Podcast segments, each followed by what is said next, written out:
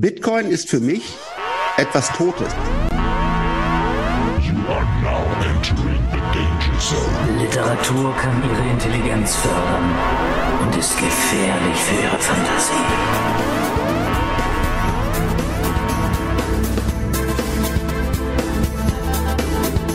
Herzlich willkommen zum Podcast des Literaturcafé.de.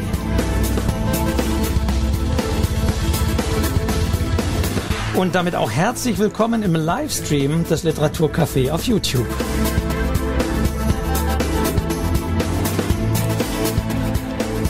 Schön, dass ihr live mit dabei seid oder in der Aufzeichnung. Es ist wieder einmal das Experiment, ein Podcast mit einem Gast, auf den ich mich sehr freue. Live am 8. April 19.33 Uhr haben wir jetzt aufgezeichnet, sichtbar via YouTube, dort auch noch online. Man kann den Podcast sich also auch anschauen. Aber das Ganze ist ein Mitschnitt des Podcasts vom Literaturcafé.de, den es auf allen Plattformen gibt. Und daher gibt es das Ganze auch noch zu hören.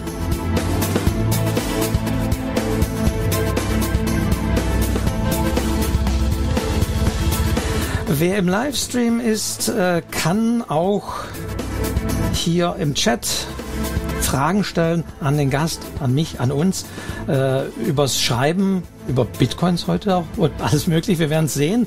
Äh, Freue mich auf das Thema, schreibt schon Katrin Strick. Also wir und ich mich auch. Mein Name ist Wolfgang Fischer vom Literaturcafé.de.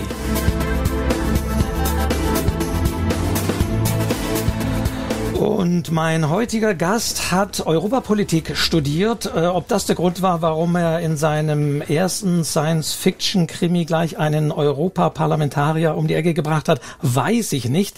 Er war dann unter anderem auch der Ressortleiter bei Spiegel Online für das Ressort Netzwelt, ähm, ist journalistisch unterwegs und jetzt seit vielen Jahren als Schriftsteller auch bekannt. Er schreibt eine Reihe über einen Koch als Ermittler in Luxemburg, eine kulinarische Krimireihe.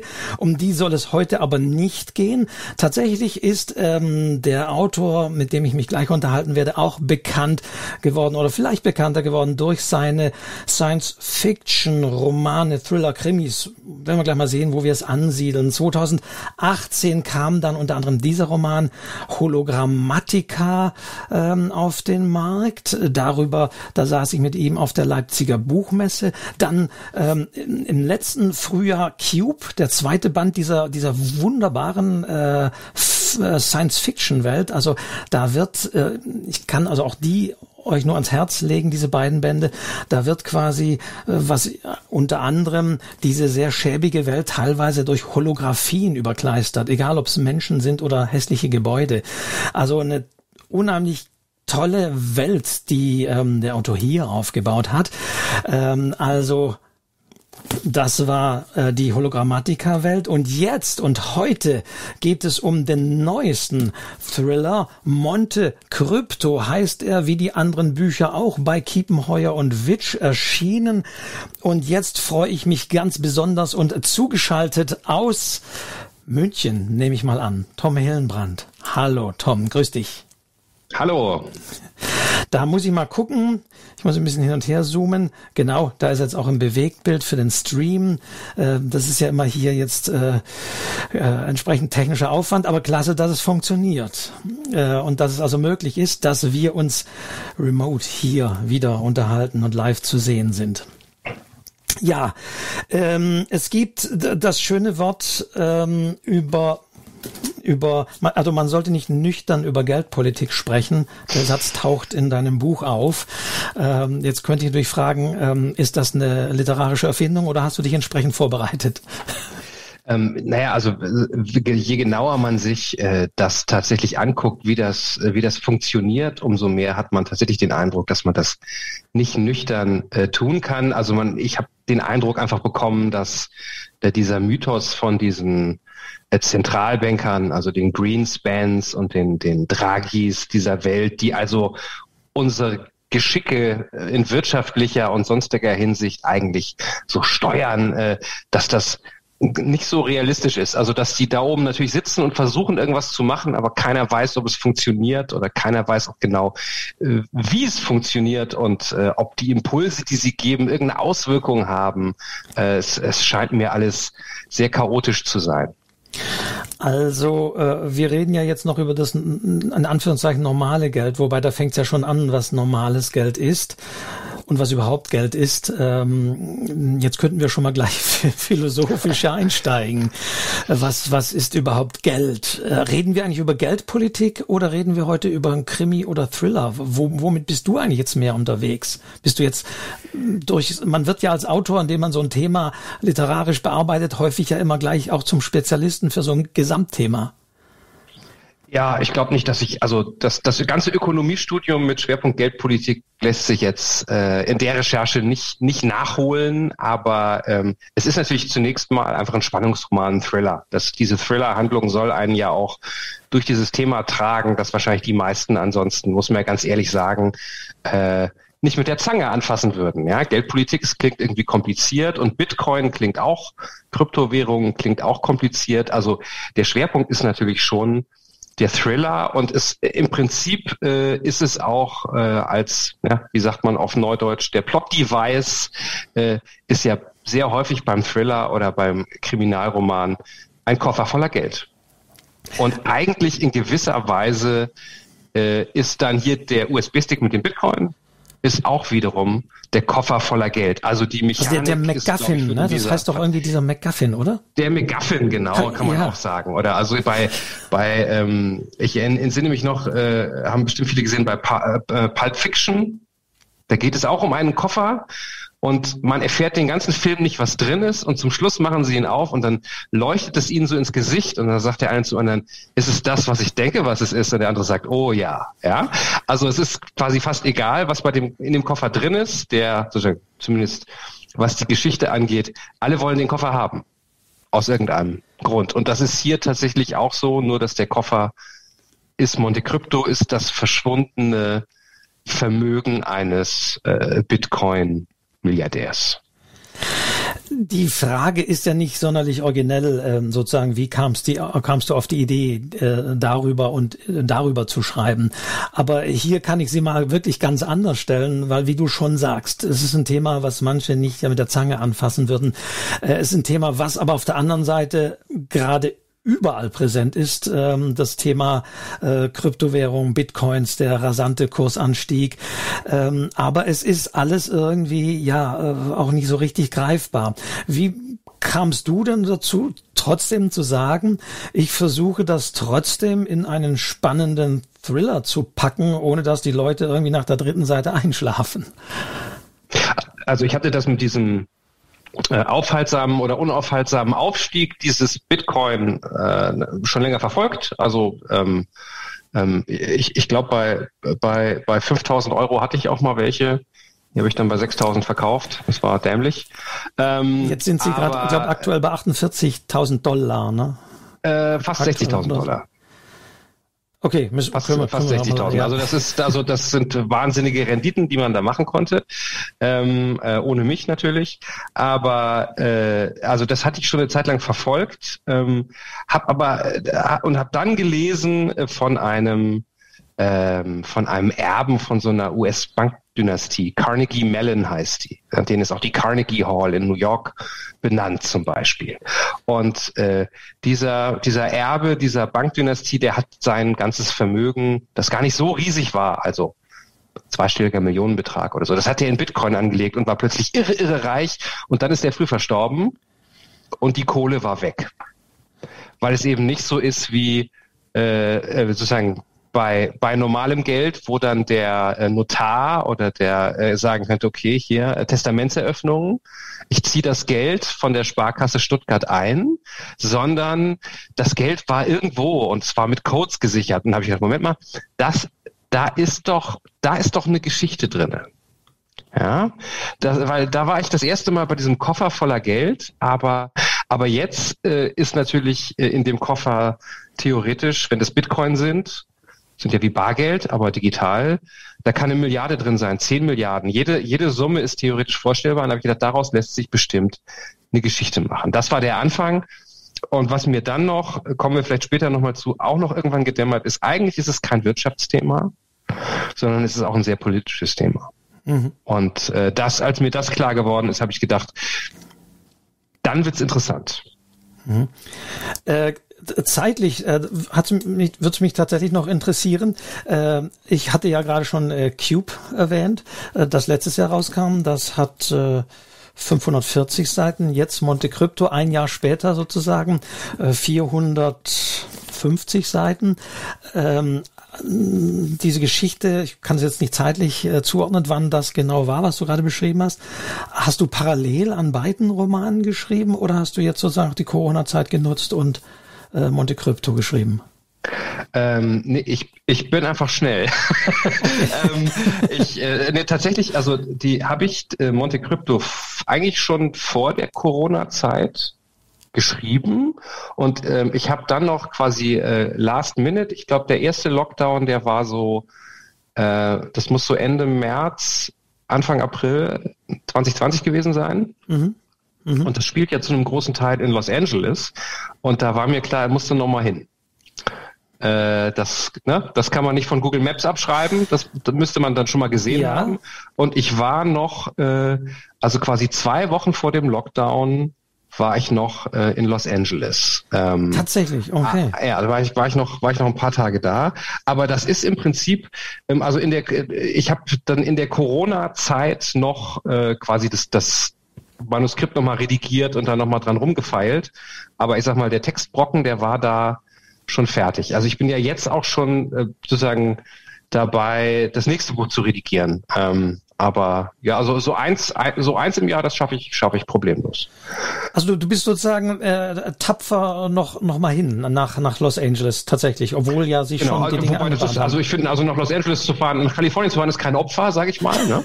ähm, ähm, Los Angeles auch nicht, äh, interessante Stadt. Ähm, und äh, ich wäre auch gern länger geblieben, aber ich, nein, ich fand einfach, also es gibt ja so, ähm, jetzt mal also so handwerklich betrachtet, ähm, wenn du, also wenn es jetzt Science Fiction ist, ist es vielleicht egal, aber wenn du jetzt eine Geschichte hast, die im, im heutigen äh, in der heutigen Zeit spielt, ähm, dann gibt es Orte, die du, ich sag's jetzt mal dreckig gesagt, die du faken kannst, ja, mhm. also wo du sagen kannst, ich habe ein paar Fotos, der Protagonist fährt da nur durch und ich kann mir auf Google Maps die Straße angucken, passt schon. War sowieso noch kein Schwein da. Aber wenn es Los Angeles ist oder wenn es London ist, dann hast du einfach viel zu viele Leute natürlich auch, die sagen, mm, ja. Und bei Los Angeles fand ich auch, weil es also in dem Buch ja auch ein bisschen den Kontrast gibt zwischen diesem Protagonisten, der Brite ist, mhm. und der aber an der West Coast in Los Angeles lebt, was ja auch so ein bisschen doch ähm, äh, also ne, der, eben der westlichste Punkt der westlichen Zivilisation ist und ähm, so ein bisschen äh, crazy auch, ähm, sehr crazy würde ich sogar sagen. Und das prallt schon ein bisschen so auf diesen Typen. Also der läuft so ein bisschen durch dieses Los Angeles so leicht kopfschüttelnd immer, ja, so von seinem Blickwinkel und denkt sich, glaube ich, auch häufig, fucking Americans, ne? Ähm, und das ich, das hätte ich, glaube ich, nicht hingekriegt, wenn ich es nicht nochmal gesehen hätte. Ich war vorher schon mal in Los Angeles, aber das nutzt sich ja ab. Das war schon wieder ja. sechs, sieben Jahre also her. Ich, ich will tatsächlich nicht lobhudeln, das läge mir fern, aber tatsächlich äh, war das auch ein Punkt, den ich hier auch auf meiner Frageagenda habe, dass dieses Los Angeles tatsächlich sehr glaubhaft und sehr plastisch wirkt. Und also ich wäre ohnehin auf diese Frage gekommen, ob du das eben bei Google Street View irgendwie dir angeschaut hast, aber äh, man merkt, man merkt das, also das kann ich sozusagen bestätigen, äh, bis hin zu so, so, so Nebensätze, die ich äh, mir hier auch ähm, äh, angemarkert habe, wenn äh, diese Hauptperson sagt, dass die ähm, Registrierungskarte der kalifornischen Verbraucherschutzbehörde für Privatdetektive unscheinbar sei. Und wenn so ja, ein, eine, so, ein Roman ja. so einen Nebensatz sagt, ist das dann so? Hast du auch das recherchiert? Natürlich. Ja, sonst würde ich das nicht schreiben. Ja, okay. Also das, genau, das also, ähm, äh, wobei, also die, die, das, das ist ja, also äh, vielleicht, es würde ja vielleicht auch reichen, das ist ja auch bei vielen Romanen so, dass es glaubhaft wirkt mhm. und niemand guckt es nach und die äh, äh, wie heißt das dann, literarisch so Suspension of Disbelief ist also nicht, das, das kollidiert nicht. Also das so, okay, es kann stimmen, ähm, aber das ist einfach, ich glaube, das ist einfach nicht mein Modus operandi. Also ich, wenn ich sowas schreiben würde, dann würde ich selber wissen wollen, ob es stimmt. Vielleicht schreibe ich es auch erst und check's danach erst nach, aber das klingt gut, vielleicht stimmt's aber gar nicht und guck's danach erst nach, aber wenn es dann nicht stimmen würde, würde ich es auch rausnehmen. Mhm. Und was auch in New York, muss ich auch fragen, weil New York ist ja auch mal ein Schauplatz, da findet ja auch so eine Art Schnitzeljagd statt. Äh, die, da ist natürlich äh, der, der berühmte Bulle vor der ähm, Börse in der, der Wall Börse, Street. Ja. Und dieses Hammer, ähm, das Hammer. Da, da bin ich nicht nochmal hingefahren, aber da hatte ich den Vorteil, dass ich da mal drei Monate gewohnt habe. Also da ist sozusagen noch insgesamt einfach bisschen mehr äh, Stadterinnerung im Kopf. Aber Los Angeles, ähm, Los Angeles verändert sich auch irre schnell, habe ich den Eindruck. Ähm, das ist eigentlich ja im Wesentlichen austauschbar. Ne? Das sind ja, alles sechsspurige ja. Straßen und da sind so Fastfood-Läden an der Ecke und dann kommt wieder ein 7-Eleven und dann kommt wieder ein Rite Aid und dann kommt wieder das und ähm, dann das, das ist irgendwie äh, sehr seltsam. Also ich, ich fand auch, ich habe auch äh, ich weiß nicht, warum ich das, also habe ich fürs Buch eigentlich nicht richtig gebraucht, aber ich habe in dem Zusammenhang auch nochmal ein Büchlein gelesen über ähm, deutsche Autoren, die mal in Los Angeles gelebt haben. Und mhm. die meisten fanden es, glaube ich, fürchterlich.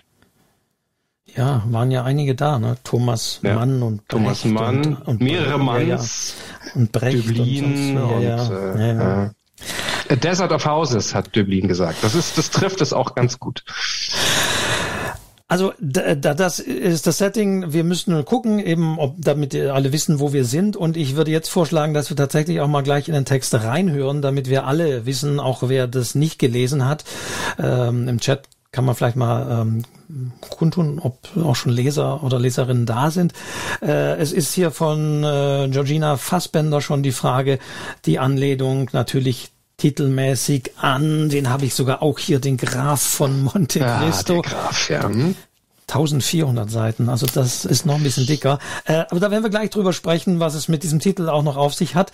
Äh, mein Vorschlag wäre es jetzt, damit wir tatsächlich diese, diese Hauptperson mal kennenlernen, ähm, dass du uns vom Anfang etwas liest. Ich glaube, es ist nicht ganz der Anfang, den du vorbereitet hast.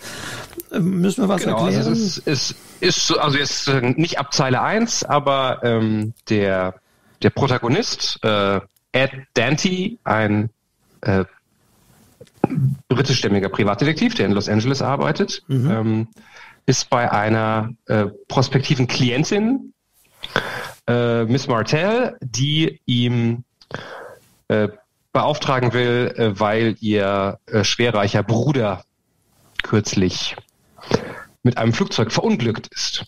Genau, und das werden wir jetzt gleich hören und, und dann sind wir so ein bisschen rein, auf den genau. Stand und dann können wir mal äh, gucken, weil jetzt hier schon die Frage ist, also da muss mhm. wohl ein, ein Leser sein von Alex Meyer, ob es ein literarisches Vorbild für diesen Ad Dante gibt. Äh, du hast die Frage mir dann, äh, weil ich ja Dante oder Dante, mhm. es ist natürlich die englische Aussprache, aber Dante, das hat natürlich jetzt auch schon wieder literarische Anklänge. Höllische, aber äh, genau, es ja. gibt viel, über das wir sprechen können. Wir werden natürlich auch noch über Bitcoin sprechen, aber aber jetzt hören wir erstmal Tom Hillenbrand, der aus Monte Crypto liest. Seinen aktuellen Thriller erschienen bei Kiepenheuer und Witsch. Viel Spaß dabei. Das Flugzeug war so gut wie neu. Und Greg ein ordentlicher Pilot, sagt sie. Hollister hatte sich auf dem Weg zu einer Konferenz in Veracruz befunden. Der Startup-Unternehmer besaß seinen eigenen Jet eine Cessna Citation X, die er selbst zu steuern pflegte. Über dem Golf von Mexiko verlor die Maschine aus noch ungeklärten Gründen rasch an Höhe, stürzte ins Meer. Hollister war vermutlich sofort tot. Von der Cessna fand man nur Bruchstücke, von ihrem Piloten nicht einmal die. Fremdeinwirkung, vulgo Mord, halten die Behörden für unwahrscheinlich. Sie wissen, was für eine Art Privatdetektiv ich bin, Jackie. Ich denke schon.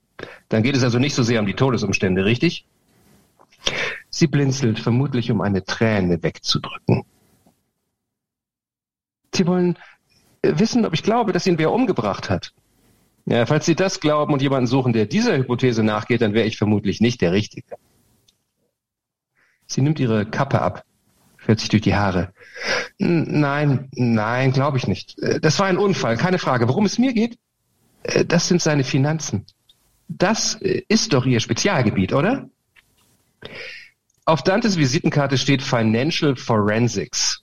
Das ist etwas dick aufgetragen, aber mit Understatement kommt man in Los Angeles nicht weit.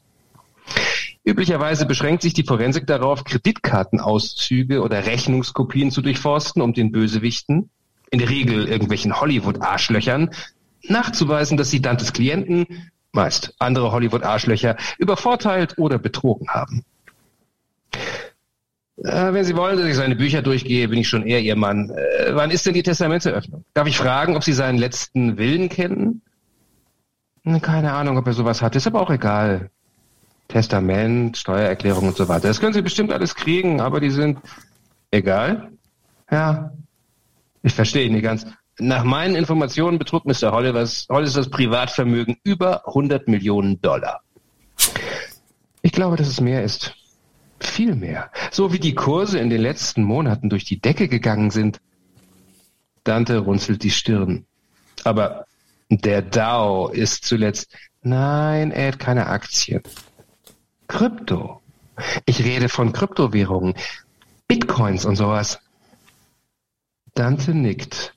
Hollister ist mit einer Bezahl-App namens Juno reich geworden, die so ziemlich alle Millennials zu benutzen scheinen. Martells Halbbruder galt als Pionier in Sachen Digitalwährungen. Insofern scheint es nicht unplausibel, dass er größere Mengen Bitcoin, Litecoin, Hotcoin oder was auch immer besaß. Von wie viel reden wir? Äh, ich weiß nicht genau. Ein, zwei Milliarden vielleicht? Dante versucht, ein unbeteiligtes Gesicht zu machen. Kennen Sie sich aus mit Krypto-Ad? Ein wenig, lügt er. Sie lächelt.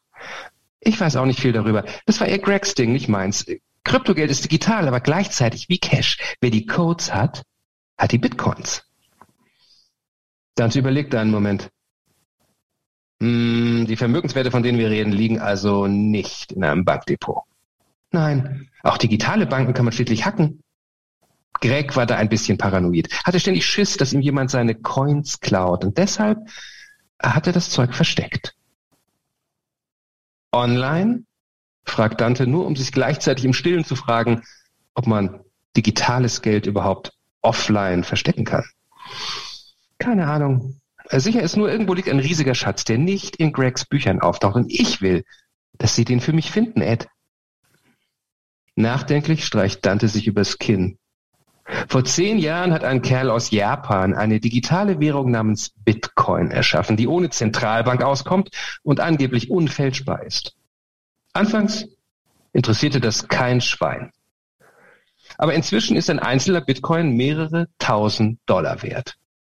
Das Prinzip wurde mehrfach kopiert. Ein paar Leute haben investiert, als die Coins noch Bruchteile eines Cents wert waren.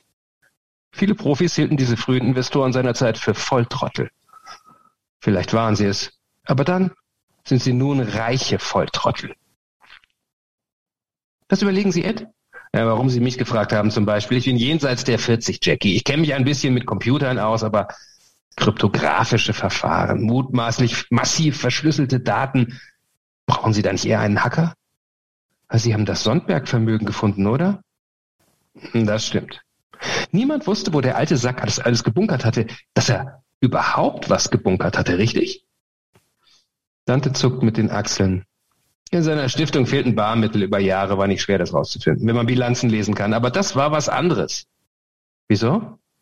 weil Sondberg über 80 war. Das modernste Gerät auf seinem Schreibtisch war eine Casio-Rechenmaschine. Alle Hinweise, die es zu finden gab, waren analog. Kontobücher, Schlüssel, Schließfächer, handschriftliche Notizen. Sie lächelt. Sie empfehlen sich gerade noch mehr für den Job, Mister, wobei mir ohnehin nicht klar ist, warum Sie so reserviert sind. Wir haben doch noch gar nicht über das Geld gesprochen. Dante könnte ihr darlegen, dass er im Grunde seines Herzens eine ehrliche Haut ist dass er Aufträge nur annimmt, wenn er eine reelle Chance sieht, sie erfolgreich zum Abschluss zu bringen, dass sein Zaudern keineswegs der Versuch ist, mehr Geld rauszuschinden. Aber wer würde das schon glauben? Wieso empfehle ich mich für den Job? Sonntags Geld zu finden war letztlich eine analoge Schnitzeljagd, oder? Eine Schatzsuche. Dante nickt. Ich habe wenig Ahnung von Kryptogeld, Bitcoin, Blockchain und so weiter, aber Greg hat den Kram ja quasi miterfunden. Wissen Sie, wie manche in der Szene ihn früher genannt haben? Wie? His Holiness, weil er in ihren Augen der Kryptomessias war. Dante beschließt dazu lieber keinen Kommentar abzugeben. Vielleicht gibt es irgendeinen Punkt, bei dem man einen Hacker braucht. Den können Sie dann gerne auf meine Kosten anheuern. Aber wichtiger ist mir, erstmal jemand zu haben, der Schätze finden kann. Ich glaube, dass vieles, was es zu Gregs Kryptovermögen herauszufinden gibt, nicht auf Computern liegt. Äh, warum das? Greg hat sein erstes Computerspiel mit elf programmiert. Mit 13 hat er einen Roboter gebaut und dafür den NASA-Nachwuchspreis bekommen. Er war ein Bastler und ein Hacker. Und ein Paranoiker, wie schon gesagt. Vermutlich geht das eine und das andere gar nicht. Er wusste genau, dass man Bitcoins viel einfacher klauen kann, als den meisten Leuten bewusst ist. Deshalb denke ich, dass er den Schatz offline versteckt hat. Martell erhebt sich. Sie geht zu einer Kommode und holt einen kleinen schwarzen Gegenstand heraus. Sie kommt zurück, legt ihn auf den Tisch. Er ist in etwa so groß wie ein Zippo-Feuerzeug, hat jedoch ein kleines Monochrom-Display. Das ist eine Secure Wallet, ein spezielles Portemonnaie für Krypto. Dante nimmt das Ding in die Hand. Auf der Vorderseite sind zwei in das eloxierte Metall eingelassene Knöpfe erkennbar. Er drückt einen davon. Das Display erwacht zum Leben. Kontostand 5,48 BTC. Wie gesagt, das Zeug ist wie Cash. Wer die kryptografischen Schlüssel besitzt, kann es ausgeben. Deshalb diese speziellen USB-Sticks. Man braucht ein Passwort für die Wallet, sonst kommt man nicht dran. Dante hört nur mit halbem Ohr zu, da er gleichzeitig rechnet. Das BTC auf dem Display steht vermutlich für Bitcoin. Auf dem Stick befinden sich folglich rund 50.000 Dollar.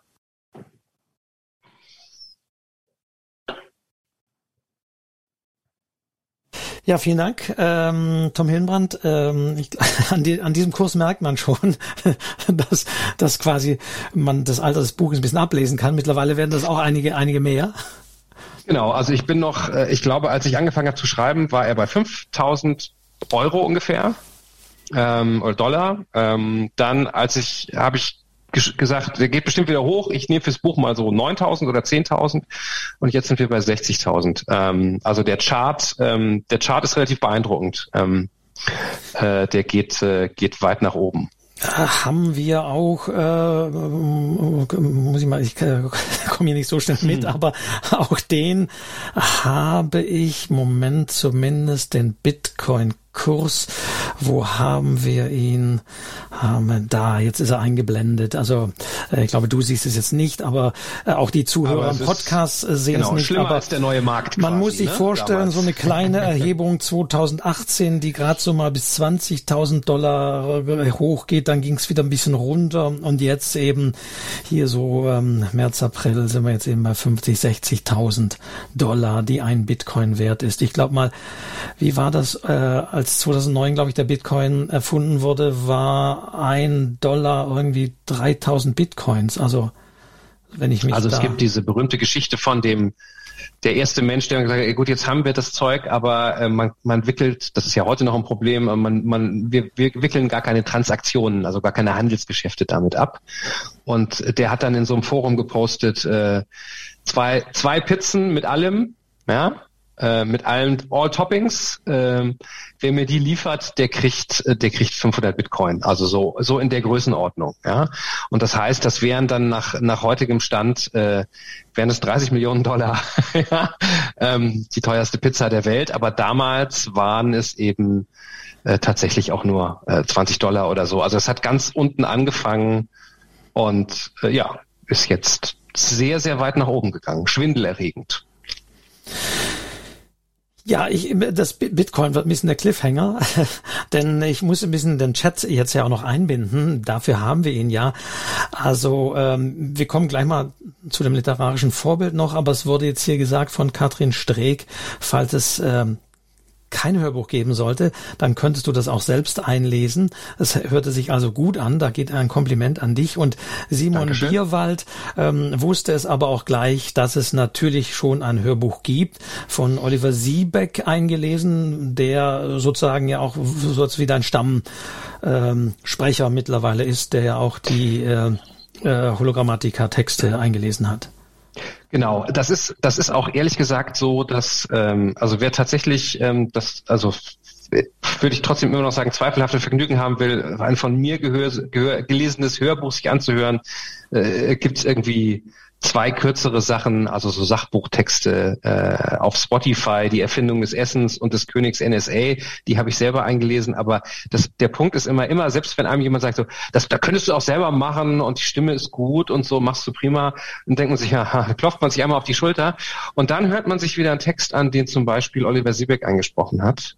Ähm, oder äh, äh, bei den Xavier Kiefer-Krimis ist es äh, Gregor Weber, ein äh, ehemaliger äh, Tatortkommissar.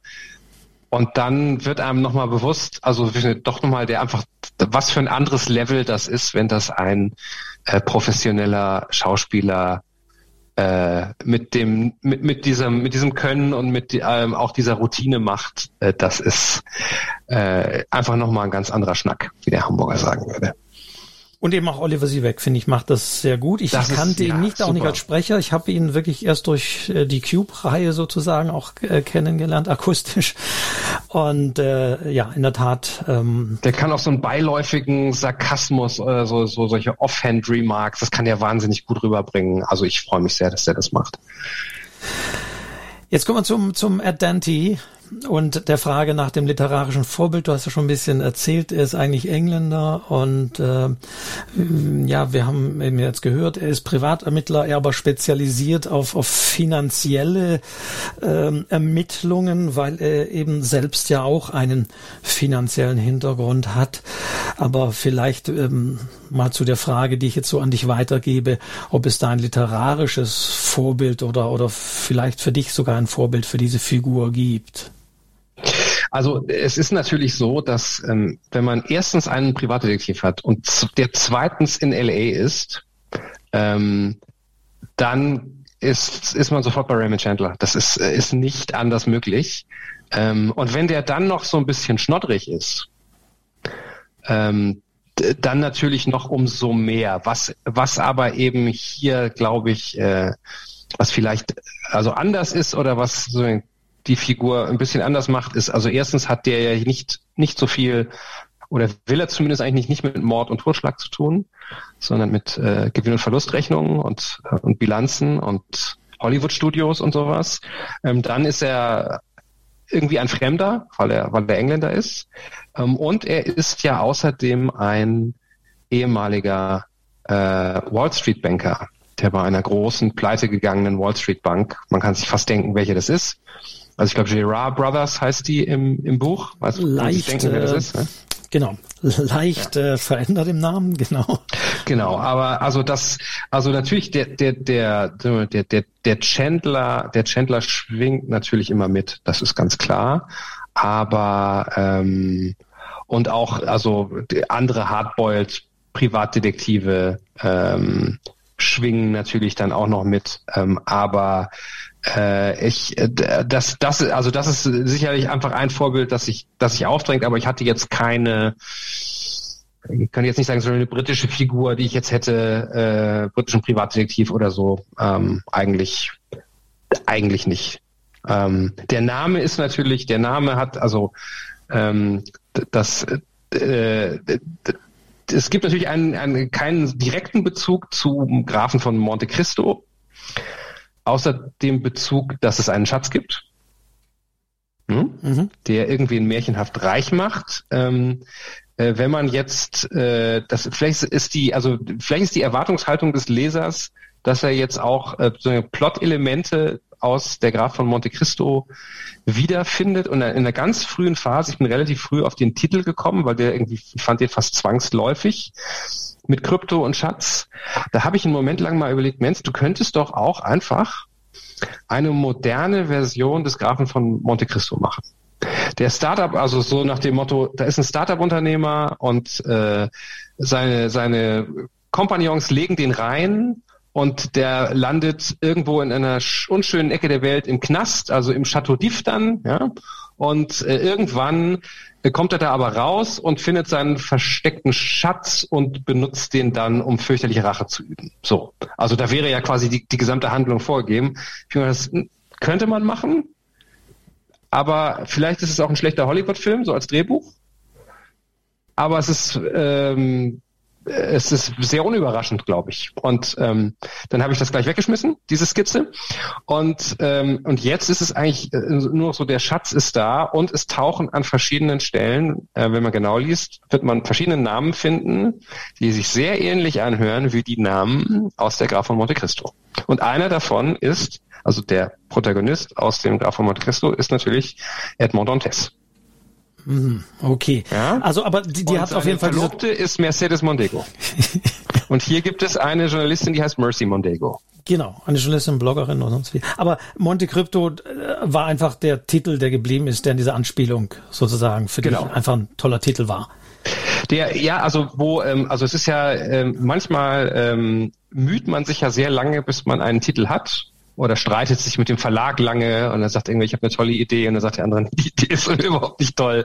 So, aber in diesem Fall ähm, äh, war der Titel sehr, sehr früh da. Also weil ich einfach fand, dass der Titel ähm, idealerweise erklärt der Titel ja alles, worum es geht.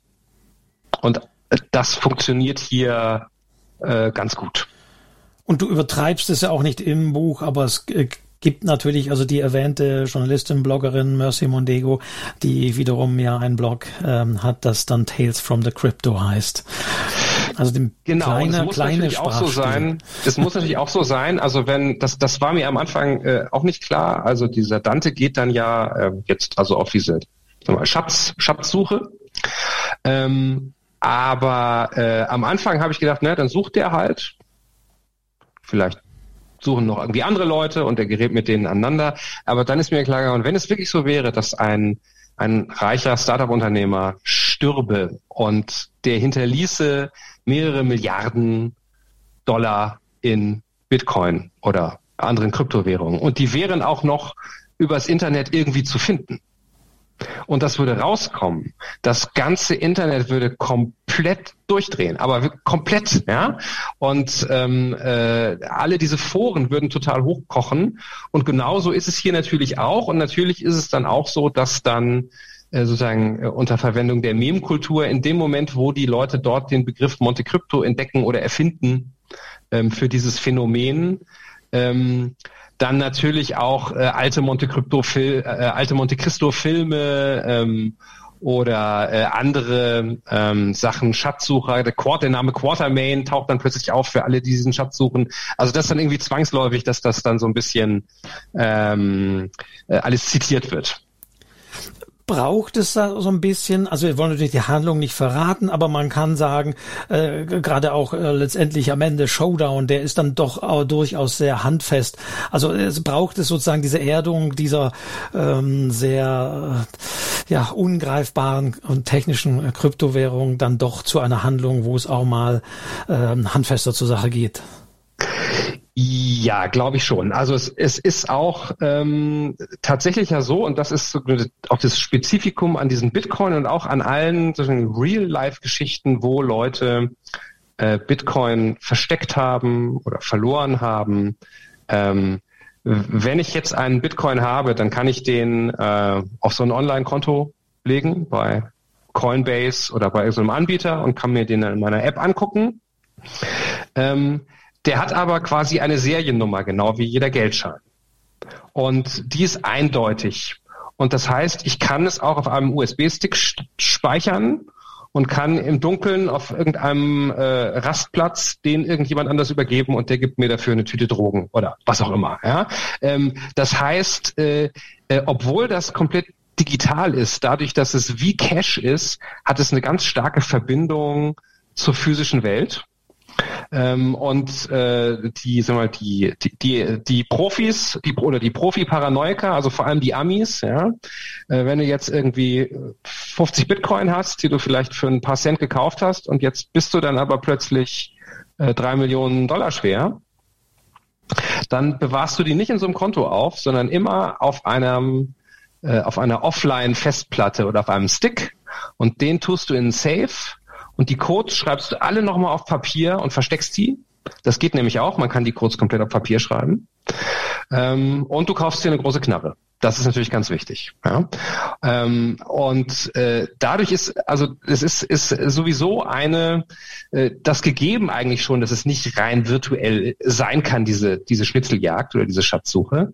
Und das, das kam mir jetzt hier auch entgegen. Also wenn es so komplett im Cyberspace spielt, ähm, dann wird es, glaube ich, schwieriger. Aber selbst so Fernsehserien wie zum Beispiel Mr. Robot, die sich ähm, mit, mit Hackern beschäftigen und mit, mit ähnlichen Themen, selbst die spielen zu einem großen Teil in der physischen Welt, weil auch die meisten also bei einem alten Film hätte man immer Bankraub gehabt oder die wären irgendwie beim Juwelier eingebrochen. Und bei, bei diesen Geschichten bricht man zwar letztlich in Computernetzwerke ein, aber der Weg dorthin ist häufig nicht durchs Internet, sondern durch die physische Welt, indem man eben Menschen kompromittiert, indem man äh, Social Hacking heißt das, ne? Ja, indem ja. man jemandem sein Telefon klaut oder so solche Sachen. Und das, ähm, das habe ich versucht auch äh, zu benutzen.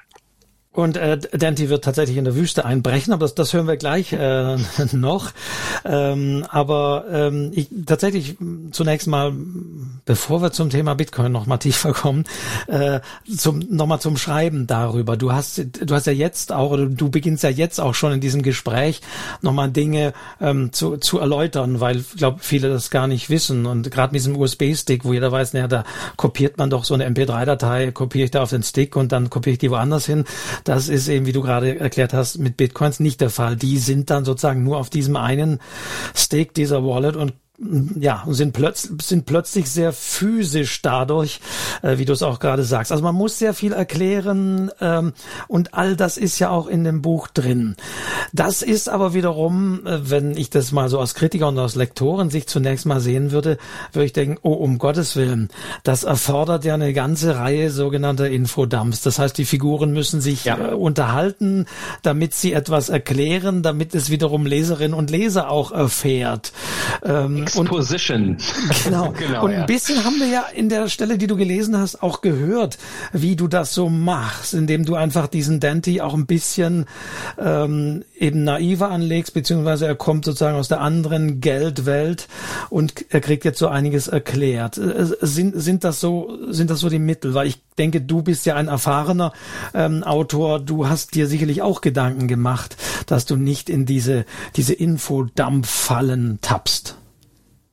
Genau, also äh, meistens, das ist jetzt also das äh, äh, das, es kann immer das Gegenteil gelten, es kommt wirklich immer äh, konkret auf den Text oder auf die, die Szene an, aber ähm, also das Schlimmste ist natürlich immer, wenn ähm, äh, also das, das gilt aber, glaube ich, nicht nur für äh, jetzt so einen technischen Inhalt, sondern das kann genauso für die die Backstory einer, einer Figur gelten, ähm, wenn die irgendwie durch die Handlung ähm, oder durch die Action oder auch durch einen Dialog äh, peu à peu rauskommt, okay. Aber in dem Moment, wo man so, so längere Abschnitte hast, wo entweder jemand so einen ganz langen Monolog macht und auf drei Seiten jetzt erklärt, was eine Blockchain ist, schwierig, ja, oder ähm, oder sogar äh, nicht in der direkten Rede, sondern einfach irgendwie so, so ja, Dump, ne? Mhm. so eine Halde halt, ja, mhm. dann äh, das ist natürlich ähm, schwierig. Ähm, das ist natürlich also bei diesem Thema auch so, ähm, äh, dass dass man dann aufpassen muss. Also ich, ich meine, 90 Prozent von dem, was ich da recherchiere, schmeiße ich weg. Mhm. Das muss auch so sein, ja. Ähm, und äh, ich habe sogar, also irgendwo ist tatsächlich mal erklärt, wie die Blockchain funktioniert. Und da war ich auch, mein Lektor hat dann gesagt, lass es drin, aber erst gesagt, why? Ja, also muss man, das, eigentlich muss man es für die Geschichte vielleicht gar nicht wissen. Ja, du musst wissen, was ein Koffer voller Geld ist. Du hast jetzt kapiert, äh, Bitcoin ist wie Bargeld. Reicht. Reicht mhm. eigentlich.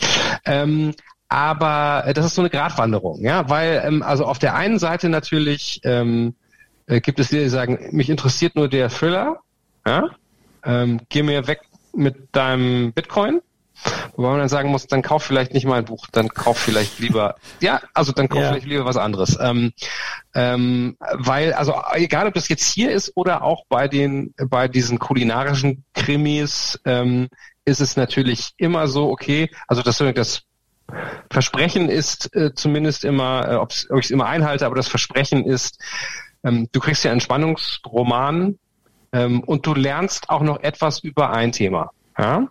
Ähm, du lernst was über äh, Olivenöl, du lernst was über Bitcoin oder du lernst was über die Geschichte des Kaffees oder wie auch immer, ähm, ohne dass es sich zu sehr aufdrängt. So, äh, aber das ist immer eine Gratwanderung und es geht äh, äh, geht auch immer schief. Hast du immer Stellen, ja. ja. Hast du denn da persönlich Vorbilder? Wir haben jetzt gerade ein literarisches Vorbild von Ardenti, aber hast du auch Vorbilder? Ich meine, äh, ganz klar, Michael Crichton, denke ich, war einer, der das ebenfalls perfekt beherrscht hat, dass er äh, ja nicht nur Jurassic Park geschrieben hat, sondern ich erinnere mich an Airframe, ein Thriller zum Thema gefälschte Flugzeugteile, was sich ebenfalls fast, fast noch schlimmer als Kryptowährung anhört. Das habe ich nicht gelesen, aber das klingt. Aber das klingt, ich war äh, damals selber äh, so fasziniert, dass es ihm gelungen ist, das trotzdem zu verpacken und wie gesagt, jedes Lobhudeln sei mir fern, aber ich denke, auch Mhm. dir ist es gut gelungen, ähm, dass du mir da vieles beigebracht hast, ohne dass ich eben dachte, äh, jetzt will ich nicht hier, ja, jetzt äh, weg mit dem mit, mit den pädagogischen Teilen. Also das das kam zum Glück nicht vor, weil dann doch die Spannung ähm, überwogen hat. Aber hast hast du Vorbilder diesbezüglich? Also Crichton ist si- sicher gut. Ähm, ich, ich finde auch, äh, da geht es jetzt nicht so um technische Sachen, aber ähm, bei äh, also bei vielen äh, Ken Follett Büchern äh, ist es tatsächlich auch so, dass da natürlich ähm, ein ganzes Geschichtsbuch drin ist, aber es erschlägt dich nicht. Ja, das, ähm, das ist ja also so, so äh, Historienromane oder Period, ähm, das, das, ähm, da kann man ja auch Leser mit töten, indem man erstmal die Erbfolge nochmal erklärt oder ich weiß nicht was, ja. Ähm, Genau, oder Und, Mauerbau oder wo auch, wo es auch Mhm. also gar nicht, der jetzt nicht so so äh, extrem technische Themen eigentlich hat oder vielleicht doch ähm, bei William Gibson, also der Autor von Neuromancer, der be berühmte Science-Fiction-Autor. Äh, Da ist es auch so, dass der, ähm, dass der eine ganze Welt entwirft, in die du eintauchst, über die du auch äh, dann, wo du auch ein, ein relativ klares Bild von hast, ohne dass er einmal an irgendeiner Stelle jemand sagt, so, Leser, jetzt setze ich dich mal hier auf den Pott und jetzt erkläre ich dir mal, grundsätzlich ist diese Welt so aufgebaut. So. Das fehlt völlig. Das, ne? Also das ist dieses alte, ich weiß gar nicht von wem das ist, gibt diesen Satz, ähm, ähm, äh, sag mir nicht, dass der Mond scheint. Tschechow ist es, glaube ich. Sag mir nicht, dass der Mond scheint. Zeig mir die Reflexionen auf, gebro auf dem gebrochenen Stück Glas.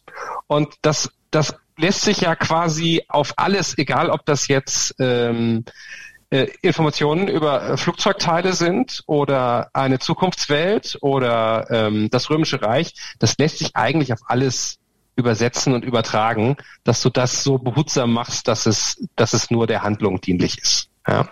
Aber ähm, tatsächlich äh, ist es ist immer wieder eine Herausforderung. Es geht auch geht doch immer mal schief. Ist es, Also- war es für dich denn jetzt, äh, also deine, deine, sag mal, die beiden Romane davor, die halte ich gern nochmal raus, die spielten ja nun mal tatsächlich äh, in der Zukunft und in einer Welt mit Dingen, die es so äh, nicht gibt.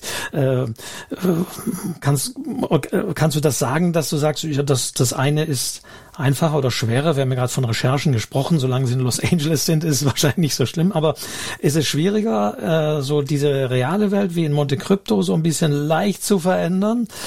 Ähm, oder ist es schwieriger, sich eine komplett neue Welt zu erfinden? Komplett neue Welt ist auf jeden Fall schwieriger. Also Welche Welt Ja? überhaupt komplett ist, ja, okay. Komplett neue Welt würde ich sagen. Also komplettes Worldbuilding ist schwieriger. Also bei dem, bei sowas wie Monte Crypto ist nicht, also du musst jetzt einmal dir diese ganzen Dinge aneignen, äh, wie ne, Geldpolitik, Währungspolitik, äh, Kryptowährungen und so weiter. Und dann musst du es hoffentlich so äh, in das Buch einfügen, dass es der, der Handlung dienlich ist, dass man was erfährt, aber dass es letztlich unterhaltsam ist. Ähm, bei äh, aber du musst dir, ich meine, du musst dir Los Angeles nicht ausdenken, du musst dir kein Privatdetektiv ausdenken, du musst dir kein Bitcoin ausdenken, du musst dir eigentlich ja nur die Handlung ausdenken. Und äh, bei dem anderen musst du dir alles ausdenken. Du musst ja wirklich bei bei jedem, also wenn der sich ein Bier holen geht, musst du einmal überlegen, trinken die überhaupt noch Bier im Jahr 2088? Also das, ja, da hast du nichts, woran du dich festhalten kannst. Und ich merke da häufig dann, ähm, äh, auch wenn man es aufgeschrieben hat, dass es dann viele sagen, hier habe ich irgendeine Technologie oder irgendwas, die ist nur anskizziert, aber wie funktioniert die eigentlich? Selbst wenn ich das nicht ganz beschreibe, ich, ich muss ja wissen, wie funktioniert das denn eigentlich? Sonst macht das ja vielleicht gar keinen Sinn. Ja? Ähm, wie funktionieren diese Hologramme bei Hologrammatika genau und die verschiedenen Ebenen dieser Hologramme und wer kann was sehen und wer kann was ausblenden? Und da habe ich irgendwo einen Ordner, äh, virtuellen Ordner natürlich, ähm, wo dazu lange Traktate drin stehen. Ja, mhm. wo das alles, ähm, das ist relativ mühsam. Und ähm, auch da ist es aber, also das ähnliche Phänomen, ähm, auch da mit diesen Infodumps, auch da äh, ist natürlich äh, die Versuchung groß zu sagen, und jetzt erklären wir nochmal genau, was der da macht. Oder was, was für ein Dingsbums der da benutzt. Und es gibt tatsächlich ja auch Leser, die sich, also häufig sogar, äh, die sich beschweren ja, und sagen, das ist gar nicht genau erklärt. Da steht, der benutzt das super duper Cyber-Dingsbums, aber ich erfahre gar nicht genau, was das ist und was das macht und so. Ja? Ähm, es gibt auch Leute, die das andersrum haben wollen, seltsamerweise. Aber äh, also gerade zum Beispiel bei Cube hatte ich, ähm, das hatte ich glaube ich bei keinem anderen Buch vorher so, wie viel ich da weggeschmissen habe.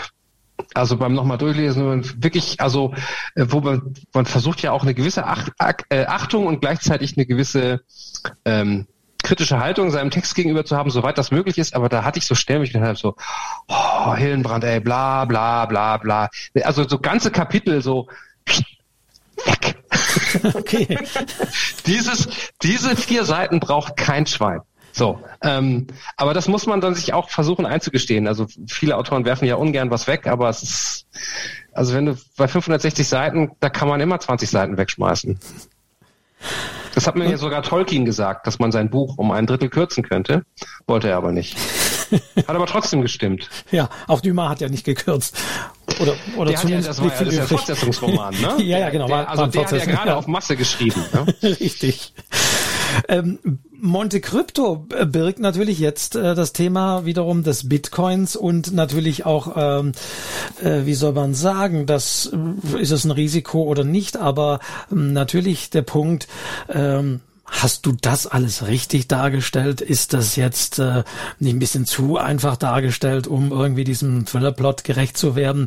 Ähm, wie, wie war denn da die Resonanz, was das Technische betrifft? Wir werden vielleicht gleich nochmal auf die dargestellte Szene an sich auch nochmal zu sprechen kommen, aber so äh, die, die beschriebenen Techniken und wie das Ganze funktioniert. Gab es da Rückmeldungen? Haben da Leute gesagt, naja, stimmt nicht ganz so oder gut getroffen?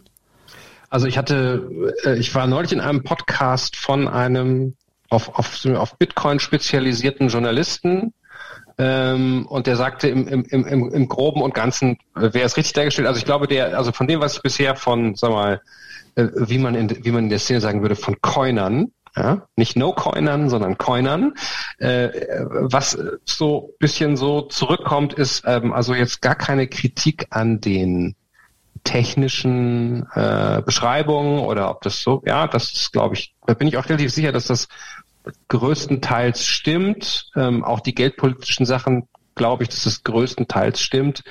Ähm, aber äh, was natürlich da auch sehr stark ausgeleuchtet wird, ist ja diese, sind ja diese grellen, schrägen Typen dieser Kryptoszene. Da sind ja sehr viel bunte Vögel bei, ja, viele gerade jüngere weiße Männer, die schnell zu, zu, viel Geld gekommen sind. Das ist ein bisschen wie bei Fußballspielern. Das Verhalten ist ähnlich. Ne? Hattest ähm, es ja gerade gesagt. Conspicuous, äh, conspicuous Consumption. Ja. Und da sagen natürlich viele, das ist aber unfair, uns so darzustellen, weil eigentlich sind wir ganz seriöse Finanzleute. Okay, und wir haben halt so ein paar Irre, die sich Lamborghinis kaufen und sich mit halbnackten Mädels ablichten lassen, aber uh, that's not us. So, ja da hast du einen Wahrnehmungsfilter oder so, weil die halt am kreischlautesten sind und man die am meisten sieht, aber das ist sozusagen keine äh, keine realistische Darstellung der Kryptoszene. So, das, das habe ich schon mal gehört. Aber ähm, an den technischen Sachen hat, also bisher hat sich keiner beschwert, aber vielleicht hat es auch noch keiner gelesen, das weiß man nicht. Ne? Von denen. Mein Vorschlag wäre es jetzt, bevor wir sozusagen ein bisschen über die, noch diese Szene und die bei dir so dargestellte Szene und vielleicht auch deine Meinung, ähm, wie real das ist, äh, wäre jetzt mein Vorschlag, dass wir uns den, den zweiten Leseteil mal anhören, der eben schon in, in der Wüste von ähm, oder um die Wüste von Nevada? Nee, also in der Wüste, ja, nah, genau, Mojave. In der mhm. Mojave-Wüste, also nahe Las Vegas äh, spielt, denn dort äh, findet äh, wahrscheinlich auch in der Wirklichkeit, ich kenne mich in dieser Szene nicht ganz so aus, aber zumindest in deinem Thriller ja ein Kongress statt. Und da treffen sich einige oder sehr viele dieser ja äh, Bitcoin Boys oder wie auch immer man sie Bitcoin Freaks glaube ich Bitcoin Bros Bitcoin genau, Bros oder wie du das heißt hast du teilweise auch ähm, die treffen sich da und äh, dann das müssen wir glaube ich auch noch sagen das ist ja sozusagen das mysteriöse. Ähm, wir haben äh, gehört dass dieser Greg Hollister ähm, verunglückt ist mit seinem Flugzeug aber posthum tauchen plötzlich Videos auf die er aufgezeichnet gezeichnet hat, wo er eben auch da wieder kryptische Du hast selber so ein Haha-Lächeln bei diesem Gag, aber kryptische Hinweise auftauchen, dass er und wo er eben seinen Schatz versteckt hat. Und äh, ich glaube, das hören wir jetzt äh, auch ein bisschen oder wo, wie genau. das zu dieser und, Stelle der die, kommt. Also das hat sich jetzt, äh, das hat dann, wie ich also vorhin auch gesagt habe, natürlich dazu geführt, dass das Internet äh, das Internet wird total cray cray und alle denken, oh, wir können den Schatz finden und was hat was hat er für Botschaften in seinem Video versteckt und so weiter.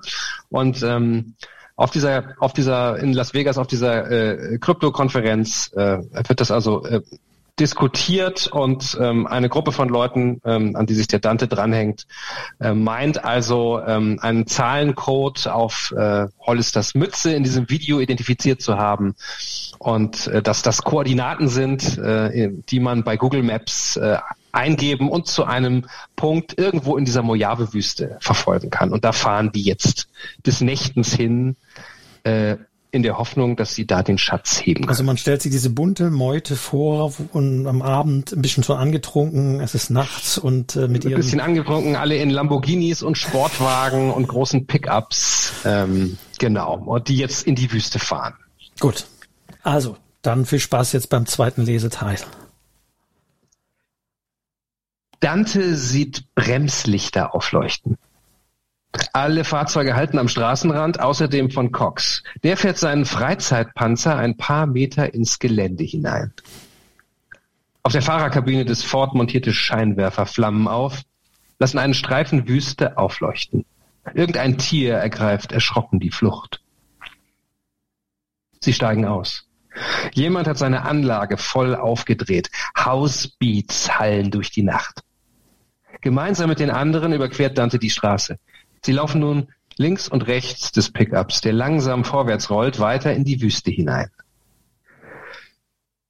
Dante fragt sich, ob es hier draußen Klapperschlangen gibt. Vermutlich schon. Aber das grelle Licht und die schlechte Musik vertreiben wahrscheinlich alles Getier. Langsam gehen sie weiter.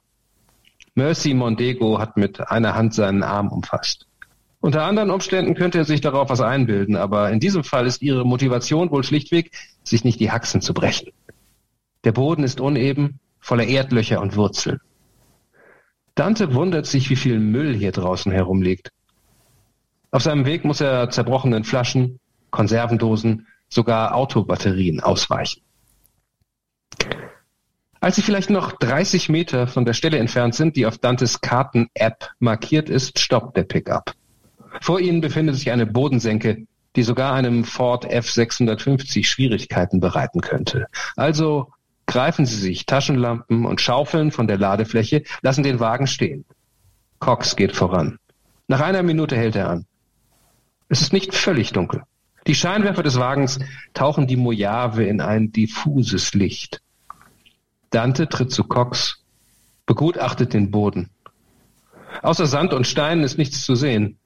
Probeweise stößt Dante seine Schaufel in den trockenen Boden. Sie dringt höchstens eine Handbreit ein. Hier ein Loch auszuheben wäre Knochenarbeit. Also überlässt Dante es lieber den anderen. Einige der jungen Männer zeigen erstaunlichen Enthusiasmus. Sie buddeln ein Loch nach dem anderen. Einen Schatz finden sie jedoch nicht. Dante und ein paar andere marschieren währenddessen in konzentrischen Kreisen um die Grabungsstelle herum, leuchten mit ihren Lampen den Boden ab. Leise flucht Dante vor sich hin. Er kommt immer mehr zu dem Schluss, dass dies alles Schwachsinn ist. Inzwischen befindet er sich außerhalb des Fort Lichtkegels, kann in vielleicht 20 Metern Entfernung einige der anderen graben sehen. Dante beschließt, dass er genug hat. Er wird zurück zur Limousine gehen und sich etwas zu trinken besorgen. Im Eisfach des Fonds waren verschiedene Spirituosen. Er macht einige Schritte in Richtung Straße. Ohne Vorwarnung gibt der Boden unter seinen Füßen nach. Dante fällt aber nicht sehr tief. Vermutlich geht es kaum mehr als 60, 70 Zentimeter abwärts. Trotzdem macht er sich fast in die Hose. Offenbar hat er zudem laut aufgeschrien. In der Dunkelheit tanzen Lichtpunkte auf und ab. Menschen kommen in seine Richtung gelaufen. Dantes Lampe ist weg, weswegen es um ihn herum zappenduster ist. Er scheint in einer Art Röhre zu stecken, so viel kann er ertasten. Kurz darauf ist jemand bei ihm. Es handelt sich um Cox sowie einen weiteren Mann. Sie packen Dante an den Armen, ziehen ihn aus der Röhre. Bei Licht entpuppt sich die Röhre als ein großes Plastikfass, das jemand in der Wüste verbuddelt hat. Der Deckel fehlt, stattdessen war eine Plastikplane über die Öffnung gespannt. Cox leuchtet in das Fass hinein. Dante beugt sich hinab, greift nach der in den Bottich eingedrückten Plane, zieht sie heraus. Am Boden des Fasses befindet sich etwas, das im Schein der Taschenlampen metallisch glitzert. Dante steigt wieder hinab. Inzwischen ist es taghell. Um das Schloch stehen knapp 20 Leute, leuchten mit Taschenlampen und Handys hinein. Auf dem Boden des Fasses liegen Münzen. Keine Dollars oder Euros, Sie sehen eher aus wie Gedenkmünzen. Frisch poliert, golden. Es müssen Dutzende sein. Dante bückt sich, was gar nicht so einfach ist, wenn man in einem scheiß Fass steht, hebt eine Münze auf. Ihre Vorderseite ist von Lorbeer umkränzt. In der Mitte ist eine Schildkröte abgebildet. Darunter steht in dubio pro numis.com. Die Rückseite ist mit einer schillernden Folie abgeklebt. Dante hält sie ins Licht, bewegt sie hin und her. Ein Sicherheitshologramm, murmelt er. Dante reicht die Münze an Cox weiter. Casacious Coin, sagt dieser erstaunt. Was? Na, oder was ähnliches. Weil man Kryptocoins logischerweise nicht anfassen kann, ist vor Jahren jemand auf die Idee gekommen, sogenannte Casacious Coins zu produzieren. Unter der Folie befindet sich ein Code, den kann man einlösen und kriegt dafür Bitcoins. Aber dieser hier, Cox betrachtet die Münze und schüttelt den Kopf, ist vermutlich nicht viel wert. Zwei Männer ziehen Dante aus dem Loch. Als er wieder festen Wüstenboden unter den Füßen hat, verteilt er die Münzen an die anderen. Er mustert erneut die Seite mit der Schildkröte. Dante erinnert sich an Greg Hollisters gescheiterten Versuch, eine eigene Kryptowährung zu erschaffen. Sind das etwa Turtle Coins? fragt er. Sieht ganz so aus, erwidert Cox. Er klingt nicht besonders begeistert. Wenn dem so ist, kriegt man für jeden Code unter dieser Folie einen solchen Shitcoin. Nach einigen Versuchen gelingt es ihnen mit Hilfe eines Seils, das Plastikfass aus dem Loch zu hieven. Es enthält an die 200 der komischen Coins. Sie bedecken den gesamten Boden des Bottichs. Zwei Männer kippen das Fass schütten die Münzen in eine mitgebrachte Plastikkiste. Mit einem rasselnden Geräusch ergießen sich die Turtle Coins in die Box. Am Ende purzelt noch etwas hinterher. Es ist ein Briefumschlag. Ich will verdammt sein, ruft Cox. Er greift nach dem Umschlag und reißt ihn auf. Darin befindet sich ein Zettel. Darauf steht Gut, aber nicht gut genug. Smiley. Holly, du dreckiger Hurensohn, brüllt Cox. Dante fängt laut an zu lachen. So, das habe ich jetzt gerade nochmal, ich habe mal hin und her geklickt, ein bisschen das eingeblendet. Gut, aber nicht gut genug. Das hattest du mir auch geschickt mit diesem ähm, Smiley. Also das haben wir jetzt auch mal äh, vor uns. Ähm, äh, gleichzeitig äh, so beim beim beim Hin und Her äh, klicken, äh, aber das war, äh, wir haben so ein paar paar Bilder vorbereitet, die du mir auch geschickt hast. Aber das ähm, war auch mal kurz äh, zu sehen. Ähm, das ähm, ist das was ich jetzt auch nochmal einblende, ähm, das Meme mit Elon Musk, der hier ja. äh, bei, als, als König der Löwen quasi als Affe ebenfalls äh, ja eben nicht keinen kleinen Tiger hochhebt, sondern, und jetzt muss man ein bisschen bewandert sein, glaube ich, in der Welt der Memes, es ist dieser, dieses, dieser Dodge, wie man ihn, also da gibt's ja auch oh, Doge. oder Doge, äh, ja. ja. wie man also ihn wohl ein, ausspricht. Ein, ein, Hund, ein kleiner Hund, ein genauer gesagt ein ein Shiba Inu, ein äh, japanische eine japanische Hunderasse. Genau und da gibt es sogar auch einen sogenannten Shitcoin, der dann eben Do Dogecoin heißt. Ist das so richtig? Und genau, das ist also das ist ja äh, wirklich ganz bizarr, dass es inzwischen ähm, also es gibt ja es gibt ja Hunderte von äh, von Krypto-Coins. Ähm, und äh, der, der, Mensch, der diesen, der diesen Dogecoin, ähm, also das ist Hund komisch geschrieben, ne? D-O-G-E. Das hat nichts mit dem Dogen zu tun oder so, ähm, sondern ja, Doge, Dogecoin. Und äh, es ist so, so ein Meme, diese, die, dieser, dieser Hund, das, der, der, der da. Genau, und aus irgendeinem Grunde ist der assoziiert mit dieser japanischen Hunderasse, mit so einem lustig guckenden Hund. Und der Mensch, der diesen äh, Hunde, diese Hundemünze oder Hundewährung erfunden hat, der wollte eigentlich den Beweis führen, dass diese ganzen Kryptowährungen Schwachsinn sind und dass jeder Depp ähm, mit ein bisschen Computerwissen so eine Kryptowährung äh, quasi ins Netz stellen kann.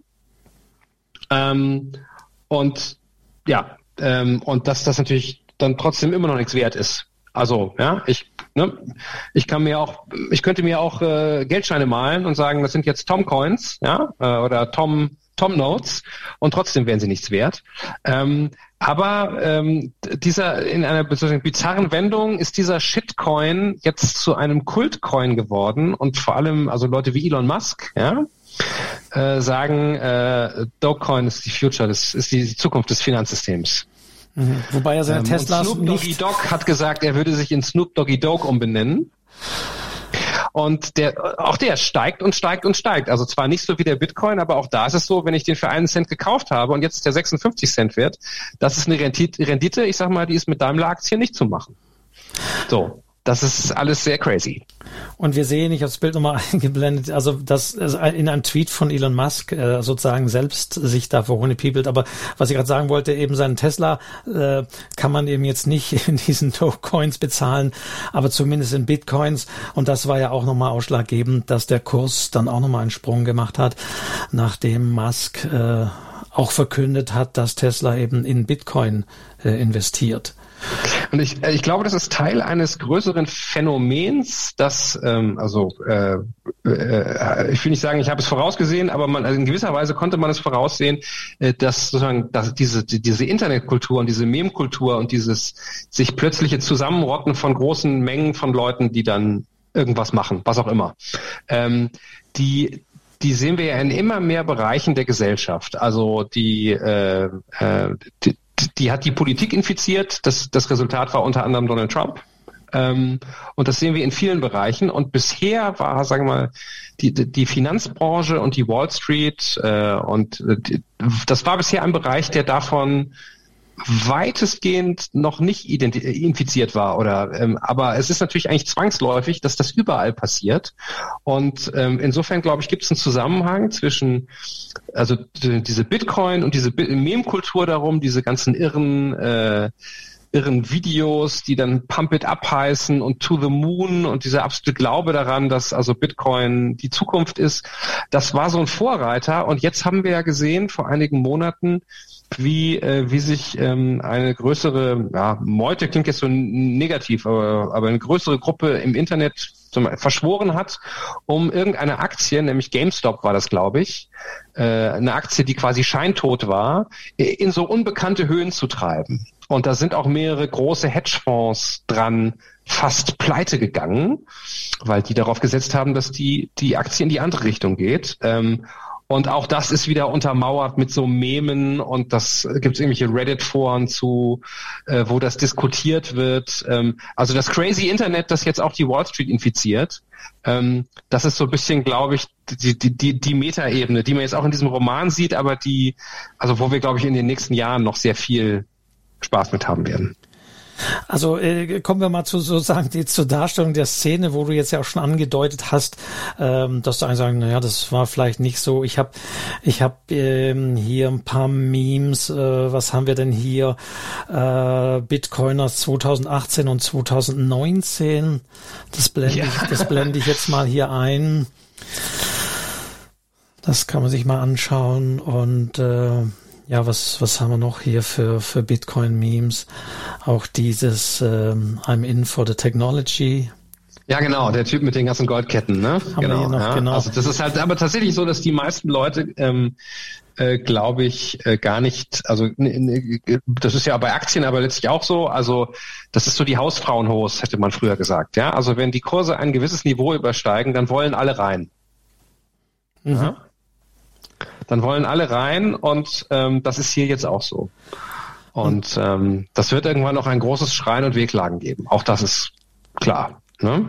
Andere Meme, was ich jetzt zeige, ist das, das würde dann jetzt passen, der Typ, der immer da kommt, dieses Who said crypto was stressful, I'm 25 and I feel great. Genau, also das, das ist halt, also ich glaube sowieso, ähm, dass ähm, also wenn man sich ein bisschen mit mit mit äh, mit Investments und Aktien und sowas beschäftigt, ähm, äh, also ich ich habe hab ja mein Volontariat ähm, bei der Telebörse gemacht ähm, und äh, äh, beim Anlegermagazin. Und ähm, da da also schon da lernt man äh, es gibt Aktien, es gibt Anleihen, aber also die, die größte Möglichkeit, dein gesamtes Vermögen äh, zu verlieren, auch wenn du dir ganz, ganz sicher warst, dass es in die andere Richtung geht, waren immer schon Währungsspekulationen. Also Währungsspekulationen sind einfach extrem gefährlich, weil es sehr volatil ist. Und ähm, wem das aber zu langweilig ist, der kann jetzt in Kryptowährungen äh, äh, äh, irgendwie spekulieren. Da kann es sein, dass das Anlagevermögen, das am einen Tag 100.000 Euro war, am nächsten 50 ist, 50.000 und am Tag darauf 200.000. Da, da muss man schon Nerven wie breite Bandnudeln haben. Also ansonsten ist das nicht zu machen. Also äh, ähm, gut, jetzt, jetzt sagt mal gucken. Jetzt sagt hier jemand, äh, der Ton sei weg, wenn ich die Bilder eingeblendet habe. Okay, dann, okay, äh, dann sorry, technisch. Da muss ich in dem Fall aber dann auf den Mitschnitt des Podcasts hinweisen. Da ist dann hoffentlich der Ton auch nochmal zu hören. Manchmal Werbung in eigener Sache. Äh, aber natürlich führt es jetzt äh, zu der Frage, wenn ich das jetzt auch so, so raushöre bei dir, äh, die ich natürlich auch fragen stelle, wie, wie, wie ist jetzt deine Haltung der aus dem Buch und auch deinen Aussagen jetzt äh, würde ich entnehmen, dass du eigentlich, ja, ich weiß gar nicht, dem Bitcoin oder dieser Szene etwas kritischer gegenüberstehst. Höre ich das so richtig raus?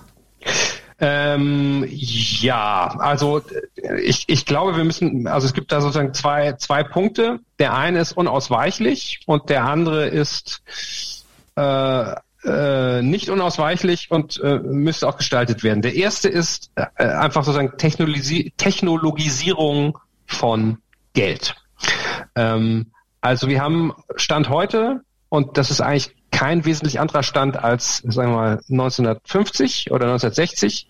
Ähm, wir haben, wir haben Scheine und wir haben Münzen und wir haben noch irgendwie Geld auf der Bank, das sozusagen, das liegt da ja nicht, das ist ja nur irgendwo vermerkt. Ja, die, wenn ich 1000 Euro auf die Bank bringe, legen die es ja nicht in den Safe, sondern das ist nur irgendwo in den Büchern drinne. Und äh, das hat sich eigentlich seit sehr, sehr langer Zeit nicht geändert, während die Technologie sich geändert hat. Und ich kann ähm, einem Freund in, sagen wir, Los Angeles, äh, binnen weniger Millisekunden ein lustiges Katzenfoto schicken. Wenn ich ihm fünf Dollar schicken will, kann ich das nicht über WhatsApp machen. Warum eigentlich nicht? Also wir sind da, dieses Medium Geld ist da technologisch sehr stark ins Hintertreffen geraten. Ähm, und ich glaube, das muss man ändern. Also da wäre ich total auf der Seite der, der Bitcoin-Leute oder auch der Fintech nennt man das meistens, ne? Financial Technology, der Firmen, die sowas, äh, sowas verbessern wollen, dass es einfach einfacher ist, mit Geld umzugehen. Da sind ja auch gerade die Deutschen extrem, extrem rückständig, wie in vielen digitalen Belangen. Aber die Frage ist jetzt, und da, da bewegen wir uns jetzt gerade hin, ähm, wer soll denn dieses Geld kontrollieren, dieses neue Geld? Bei Bitcoin ist es ja jetzt so, da wäre die Antwort, also die, die Antwort erstmal niemand. Ja? Es gibt keine Zentralbank. Das ist so die hehre Theorie äh, des, des Bitcoins, die eben besagt, äh, es liegt in unser aller Händen sozusagen. Also die genau, Blockchain also protokolliert ist, alles. Das, ja. Genau, es ist wie eine von diesen Musiktauschbörsen, die es früher mal gab, wo man gesagt hat, ähm, hier sind, hier sind, äh, hier hängen eine Million Leute dran und äh, manche haben das neue Britney Spears Album auf dem Rechner und du kannst es dir da runterladen. Es gibt aber keinen zentralen Punkt, wo du es runterladen kannst, sondern das System vermittelt quasi nur, ja. Deshalb kann man auch nie jemanden verhaften und nie jemanden drankriegen. Und hier ist es so ähnlich. Es gibt eine zentrale Verwaltung des der Buchhaltung, dass man sehen kann, wer wann wie wem Geld überwiesen hat, aber es gibt keine Zentralbank, es hat keine Regierung Einfluss drauf. Und in dem Moment ist es natürlich auch ein politisches Projekt, ja, dass man sagt, ähm, das ist ja das, was die Bitcoin-Leute sagen, sagen, wir wollen keine Zentralbank. Wir wollen auch keine Regierung, die sagen kann, jetzt kann, wird mehr Geld gedruckt. Äh, wir wollen äh, auch nicht, dass die Regierung auf unser Konto gucken kann oder weiß, wer wem Geld überwiesen hat. Wir wollen die totale Anonymisierung des Geldes und wir wollen dem Staat das Geld entreißen. Das ist ja ganz stark auch ein politisches Projekt. Und äh, da äh, würde ich jetzt mal die Frage stellen, da müssen wir als Gesellschaft ja erstmal vielleicht entscheiden, ob, wir das wollen. Vielleicht möchten wir auch lieber eine Zentralbank haben, die letztlich ähm, einer von demokratischen Institutionen, die wir gewählt haben, kontrolliert wird. Denn auch bei Bitcoin ist es natürlich in Wahrheit so, äh, Jetzt kann man sagen, das ist so ein dezentrales Netzwerk und es gibt keinen Chef und es gibt keine Zentralbank. Aber natürlich gibt es auch in so einem Netzwerk mehrere einflussreiche Leute, ähm, die sehr viel Einfluss ausüben, also die sehr viel Kontrolle haben. Das ist wie, wie, wie überall im Finanzsystem. Ja? Es sind fünf oder sechs, die sehr viel Hebel haben. Und äh, was halt momentan, das wird in der Öffentlichkeit noch nicht so diskutiert, aber auf der einen Seite etabliert sich dieser, dieser Bitcoin immer weiter, mit dem jetzt die Zentralbanken erstmal gar nichts zu tun haben. Und dann kommen ja auch noch so Leute wie Mark Zuckerberg. Facebook will ja auch seine eigene Kryptowährung äh, äh, machen. Und dann kämen wir so ein bisschen in so eine Situation, wie wir das bei den sozialen Netzwerken erlebt haben. Ähm, plötzlich wachst du morgens auf und zwei Typen in Kalifornien haben im Wesentlichen die Kontrolle über den Diskurs. In dem Fall Herr Zuckerberg und äh, Herr Dorsey von Twitter. Und die können sagen, nee, das hier, das veröffentlichen wir nicht. Das entspricht nicht unseren Regeln. So und sind also plötzlich an, da, an der Ausgestaltung der Meinungsfreiheit beteiligt. Und genauso oder so ähnlich zumindest gelagert wäre es hier, dann wären die plötzlich an der Frage äh, beteiligt, welche Geldmenge ist denn in Umlauf? Wer hat denn die Informationen darüber, wer, wer sein Geld wie ausgibt und so weiter? Und ähm, ich vermute mal nicht, dass wir das wollen.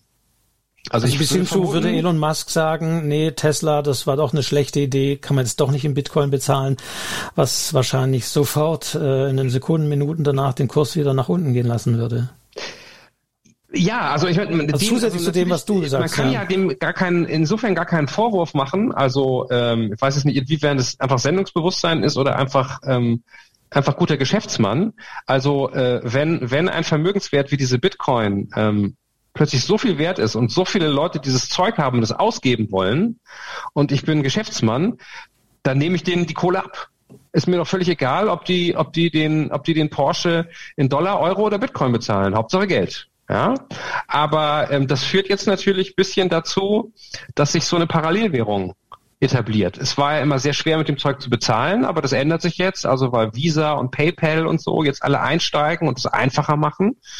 Und ähm, äh, auch da ist es dann so natürlich, dass das so ein bisschen ähm, äh, es sein könnte, dass die EZB und die Federal Reserve und wie sie alle heißen, so ein bisschen einfach die, die, die Kontrolle oder die Hoheit über, über das Geld verlieren. Wobei man ähm, natürlich aber nicht in einem kontrollierten ja. Prozess, sondern einfach, weil sie gepennt haben. Ne?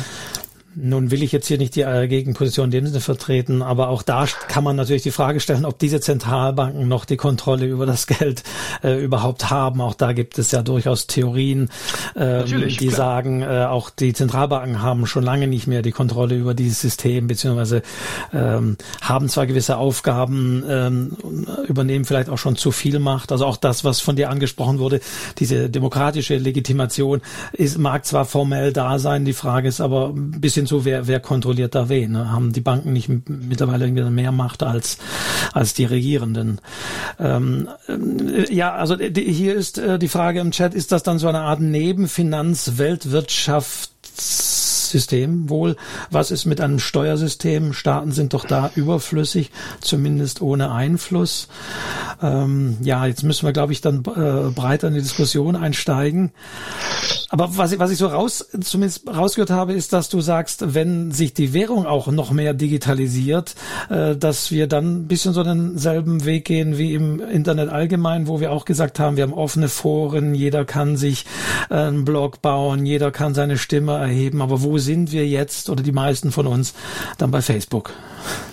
Genau. Also und das Gleiche es, passiert. es ist natürlich schon so, also Geld ist nochmal, finde ich, eine, also also ich will jetzt nicht sagen, Geld ist wichtiger als Meinungsfreiheit, das möchte ich, möchte ich nicht sagen. Ähm, aber äh, es ist natürlich so, wenn ich jetzt an ein, wenn ich jetzt an, an, an, also an Staatlichkeit denke, an staatliche Souveränität, dann sind einfach die Kerndinge, die einem da sofort einfallen, sind Grenzen. Äh, eine Flagge, eine Armee, eine Währung. So, das sind so ja, äh, ganz klassische ähm, bis, bis ins Mittelalter, ne? Das, das, das, hast einen Reichsapfel und ein Schwert. Ähm, und, äh, und du hast eben das Geld. Schon der Kaiser, der durfte die Münzen prägen. Und das, so ist es eigentlich ja bis heute äh, geblieben.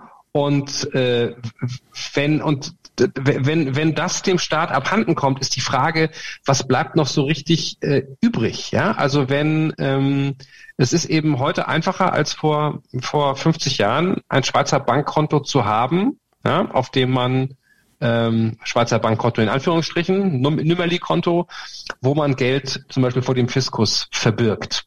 Und wenn das sehr, sehr einfach wird ähm, und auch noch in einer Parallelwährung geschieht, äh, dann könnte es irgendwie für den Staat schwierig werden, Steuern anzunehmen. Jetzt kann man sagen, gut, ja, also der, der, der sehr libertär eingestellte oder anarchokapitalistisch eingestellte Mensch würde sagen, und da kommen diese viele von diesen Kryptoleuten ja her, das ist ja auch in dem Buch ein Thema, würde sagen, ja, genau, jetzt, wir, wir hungern den Staat jetzt aus. Das ist genau der Plan. Geht hier nicht um eine technische Spielerei. Es geht hier darum, den Staat auszuhungern. Diesen Räuber. Ja, das ist mhm. so ein bisschen äh, die politische Idee dahinter. Ähm, man, weiß man noch nicht, wo das hinführt. Es ist unwägbar. Ende der Sozialstaaten kommt im Chat.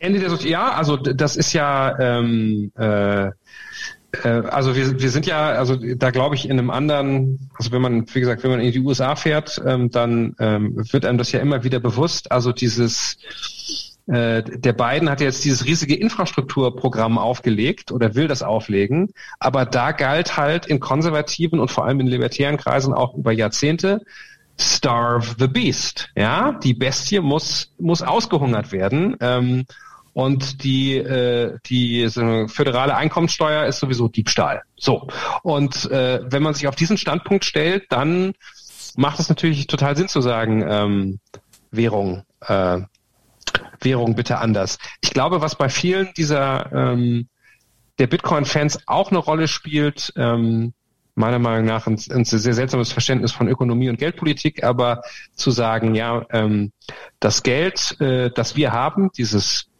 bunte Papiergeld, das ist sogenanntes Fiat-Geld. Also äh, nach dem alten Bibelzitat, wie geht es? Fiat lux, Fiat lux. et lux facta est. Es werde Licht werde und es ward Licht. Mhm. Und es ward Licht und es werde Geld und es ward Geld. Ja, Weil ganz früher war Geld mal, war hinter jedem, statt hinter jedem Geldstein eine Goldreserve und jetzt steht da nichts mehr hinter, nur der Glaube. Ja. Und, und die Banken schaffen es durch die, allein durch die Kreditvergabe und durch einen Die Banken schaffen es, aber, aber das ist ja, das, ja. also letztlich, also der, der, du kannst nirgendwo hingehen mit einem 100-Euro-Schein und sagen, ich möchte den einlösen in was auch immer. Früher konntest du zur Bank of England gehen und sagen, ich möchte dafür so und so viel Unzen Gold haben. Das gibt's nicht mehr. Ja? Der ist einfach aus sich selbst heraus quasi was wert. Und, ähm, und zumindest theoretisch kann äh, die, äh, je nachdem, wer die Kontrolle hat, die Zentralbank, die Regierung, wer auch immer, kann so viel von diesen bunten Scheinen in Umlauf bringen, wie sie möchten. Und äh, da sagen die Krypto-Leute halt, ja, äh, schrecklich Inflation und ähm, äh, unser Vermögen wird sozusagen vernichtet. Und ähm, äh, Bitcoin ist wie Gold, ja. Ähm, die Zahl ist endlich. Es wird nie mehr als so und so viele Millionen Bitcoin geben, weil es mathematisch begrenzt ist, genauso wie mit Gold. Es wird immer schwieriger, es aus der Erde rauszuholen, deshalb ist es selten, deshalb hat es Wertstabilität. So, das ist die Argumentation. Die finde ich aber auch ein bisschen seltsam. Mhm. Ehrlich gesagt. Hier kommt im Chat auch noch die, das Argument äh, zum Thema Steuergerechtigkeit, ähm, ja, dass die Staaten jetzt ja auch schon Probleme haben, Steuern einzutreiben und sich gerade auch wiederum die großen Konzerne äh, dem Ganzen entziehen. also sprich, ähm, gerade die Konzerne würden jetzt ja ohnehin auch schon die Steuer, egal welches ja. Geld, dem Ganzen entziehen. Auch, auch wenn, wenn Jeff Bezos schade. jetzt gerade gesagt hat, er, will, er würde gern mehr Steuern zahlen. Ja, also insofern ja, also kann man natürlich, also in, in gewisser Weise ist es natürlich, ähm, das ist ja auch, also quasi, also technologiegeschichtlich sehr häufig so, also die, die Technologien, die du und ich heute jeden Tag verwenden, ähm, hatte vor 30 Jahren nur das US-Militär und die NSA. Ja, also jede, jede, jede Google-Routensuche-Abfrage verwendet eine Technologie, ja, die, die vor 30 Jahren, der einzige, der die hatte, waren Leute, die in einem Panzer oder in einem äh, äh Fighterjet äh, durch die Gegend gezogen sind. Sonst niemand. Und jetzt hat die sich sozusagen demokratisiert. Ähm, vielleicht also kann dann auch die Möglichkeit der Steuervermeidung und Steuerflucht sich durch die Technologie so ausbreiten, dass sie alle benutzen kann. Ähm, das vielleicht ist das einfach so. Na? Was jetzt von aber, dir eine sehr sarkastisch. Ja, okay. Also es, theoretisch ist es ja möglich, also das, ähm, das ist, da, da geht es jetzt schon wieder sehr ins Technische rein, aber das Interessante an diesen Kryptowährungen ist ja dadurch, dass es auch ähm, irgendwo zentral aufgeschrieben ist, äh, das ist die sogenannte Blockchain, also quasi einfach eine, eine Datenbank, wer hat wem wann Geld gezahlt. Und ähm, theoretisch wäre es auch möglich, natürlich die Software so zu schreiben, dass man sagt, okay, es, es gibt keine Steuern mehr, außer jedes Mal, wenn irgendwer irgendwie von irgendwem was kauft, werden davon 0,01 Prozent, ähm, die, die gehen ins Staatssäckel. Auch das könntest du sozusagen in der Software festlegen und dann wäre es gar nicht mehr möglich, die Steuern zu vermeiden. Es gibt es zum Beispiel auch für, also für Autoren total interessant, gibt es ähm, äh, bei Bitcoin nicht, aber bei der zweitgrößten Währung, äh, Digitalwährung Ether, gibt so ein, so ein Modell, also dass wenn ich jetzt äh, ein digitales Kunstwerk habe und du kaufst mir das ab für, sagen wir mal, eine Million. Ja? Und ähm, jetzt äh, war der Preis aber viel zu niedrig, weil mein, mein, sagen wir mal, mein Kunstwerk so, so toll ist, dass es in 20 Jahren 100 Millionen wert ist. Und du verkaufst es weiter. Und dann ist da schon festgelegt, dass ich dann von diesem äh, Verkaufspreis als Künstler, würde ich ja normalerweise nichts mehr kriegen, dass ich dann nochmal 5% kriege.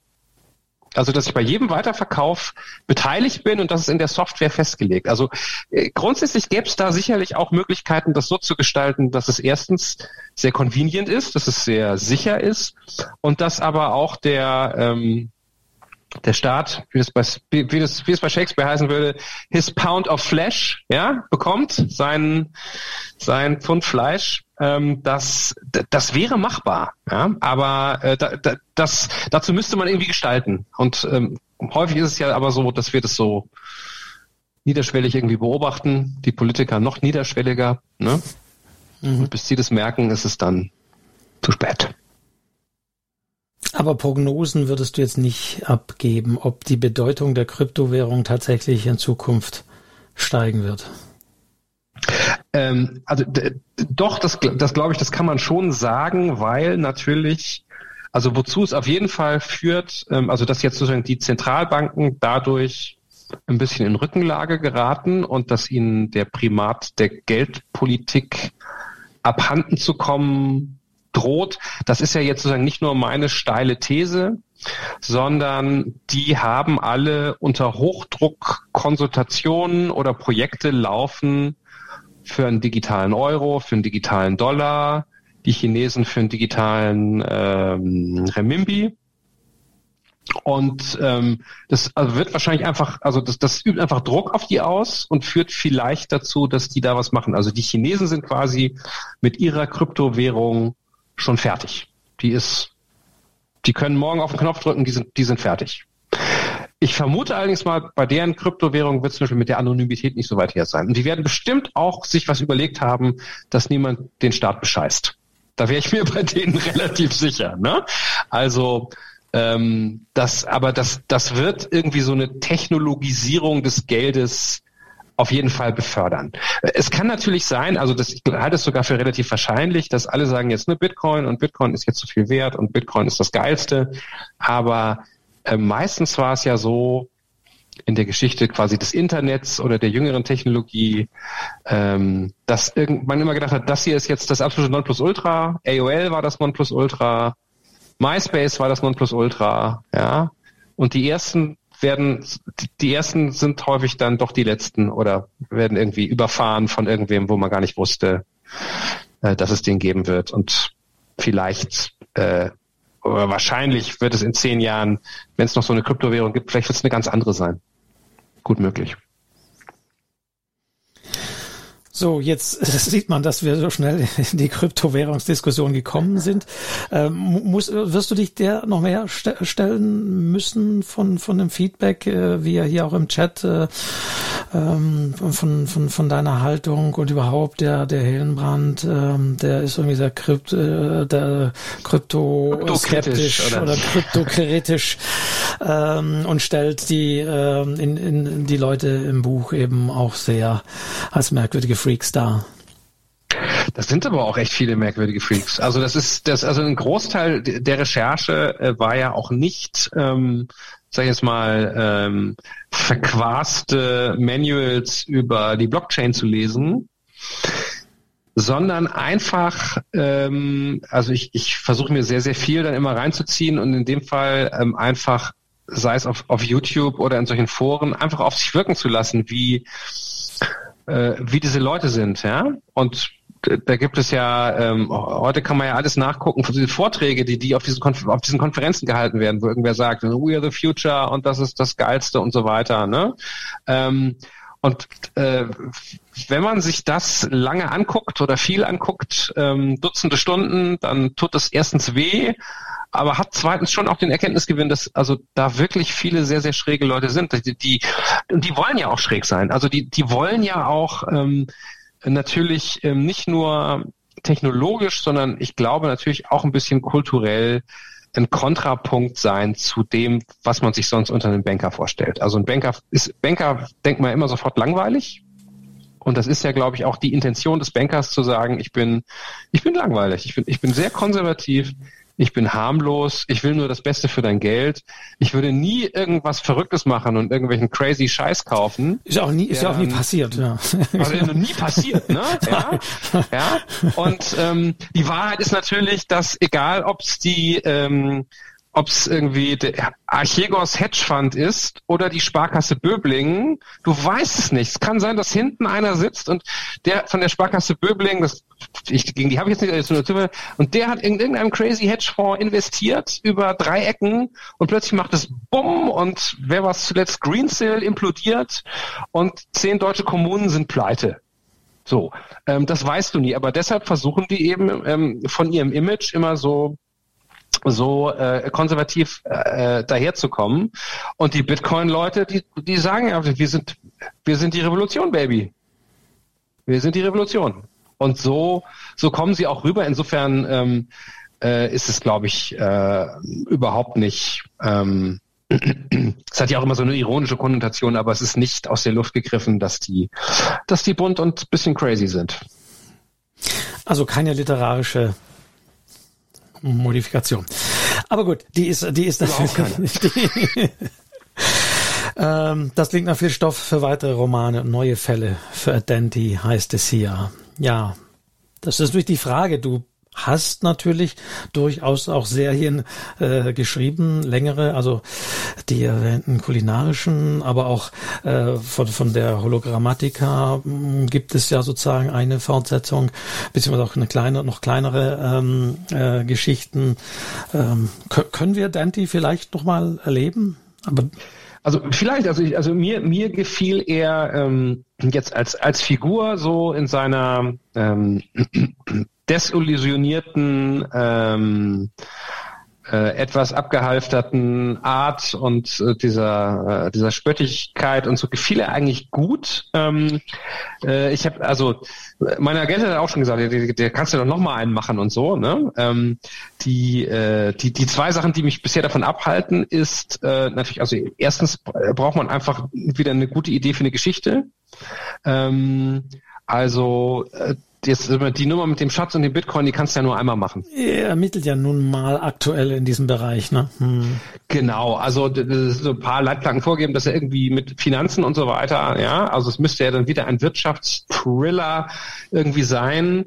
Da müsste ich jetzt erstmal eine, noch eine gute Idee haben, die noch aussteht. Die, die an, das andere ist einfach, ähm, ähm, also wenn man zu viele Serien auf einmal hat, dann wird man, glaube ich, zerrieben. Also ich habe hab ja immer noch diese Xavier Kiefer Krimi-Serie, die immer noch läuft. Ähm, äh, wo ich jetzt auch wieder an einem Band schreibe und ich habe eigentlich auch vor, diese Hologrammatika-Serie noch ähm, um ja, mindestens ein bis zwei weitere Bände noch zu erweitern. Und da das ja auch immer so 500 Seitenklötze sind, ähm, äh, bin ich also äh, zögerlich, sozusagen mir einen weiteren Serienhelden ans Bein zu nageln. Ähm, äh, das war schon damals bei dem Drohnenland so. Da haben auch Leute gesagt, ja, ist aber das äh, zwangsläufig, ne? Also das Gesetz der Serie und wenn eins erfolgreich ist, dann dann musst du doch noch eins machen. Aber ähm, also jetzt bin ich irgendwie in der Lage, dass ich immer ganz gut alternieren kann zwischen äh, Büchern aus diesen beiden Serien momentan und dann so äh, Standalones, wie man in der Verlagsbranche sagt, also einzelnen Titeln. Ich befürchte, also wenn ich jetzt noch eine Serie hätte, also es, ich, ich finde, man muss sich dann auch so ein bisschen committen. Also es bringt ja nichts, einen Teil 1 zu machen, einen Teil 2 und dann kläglich zu verenden. Ja, also eigentlich, also wenn du, also Serie heißt für mich eigentlich, also alles unter fünf Bänden ist für mich eigentlich äh, also äh, gibt natürlich Trilogien oder so, aber sagen wir alles unter alles unter drei Bänden ähm, ist kein äh, ist ja gar keine Serie unter unter vier oder eigentlich unter vier fünf Bände müsste es schon haben. Ne? Mhm. Und ähm, das da muss man sich schon mal immer überlegen, ob die Figur das trägt, ob die ja, ob man fünf Finanzthriller lesen will oder ob das vielleicht eine nicht nur eine sehr spezielle Zielgruppe ist, sondern ob man auch als Autor vielleicht irgendwann dann genervt ist. Aber, ähm, aber mir hat die Figur hat mir gut gefallen und ähm, es wäre auch eine gute Ausrede, noch mal länger nach Los Angeles zu fahren. äh, sehr okay. fasziniert von Los Angeles und ähm, äh, würde da gerne noch mal bisschen rumschnuppern. Also diese Frage bleibt offen und wir, man kann ja zumindest sagen, letztendlich Monte Crypto ist zumindest im Abschluss äh, gebracht. Also da gibt es einen kleinen, keinen Cliff, Click, Cliffhanger, Cliffhanger mehr. Also das Warten genau, ja. ist, wird, würde dann nicht unerträglich werden, wenn es also auch noch etwas, noch etwas dauert. Ich habe jetzt zumindest aber gehört, dass man sich auf weitere äh, Bände in der Hologrammatika-Welt freuen kann. Das habe ich jetzt. Genau, da ist schon einiges im Blog. Ähm, das müsste nur mal müsste nur mal raus, ne? Wie, das, wie, wie, also ne, Schriftsteller wäre so schön, schöner Beruf, wenn man das nicht mal alles aufschreiben müsste. Ne? Das ja. ist so eine Arbeit, das ist fürchterlich, ja. Kommst du jetzt mehr dazu? Ich meine, die Frage ist noch, was gibt es jetzt in, in wahrscheinlich eher im virtuellen Bereich zu Monte Crypto für Veranstaltungen? Du hast schon erwähnt, du hast in diesem Podcast äh, zu Gast. Ähm, es gibt ja keine Leipziger Buchmesse, wo wir uns vielleicht auf der Bühne gesehen hätten. Jetzt also hier, was ist da alles geplant? Wo bist du da unterwegs oder hält sich das in Grenzen? Das hält sich noch in Grenzen. Also ich habe jetzt noch so ein paar ähm, Online-Lesungen, die dann von, die letzte, die ich hatte, war beispielsweise äh, von der Volkshochschule in Herrenberg in Baden-Württemberg hier in der äh, organisiert. Gegend, ja. Mhm. Hier genau bei, bei euch um die Ecke.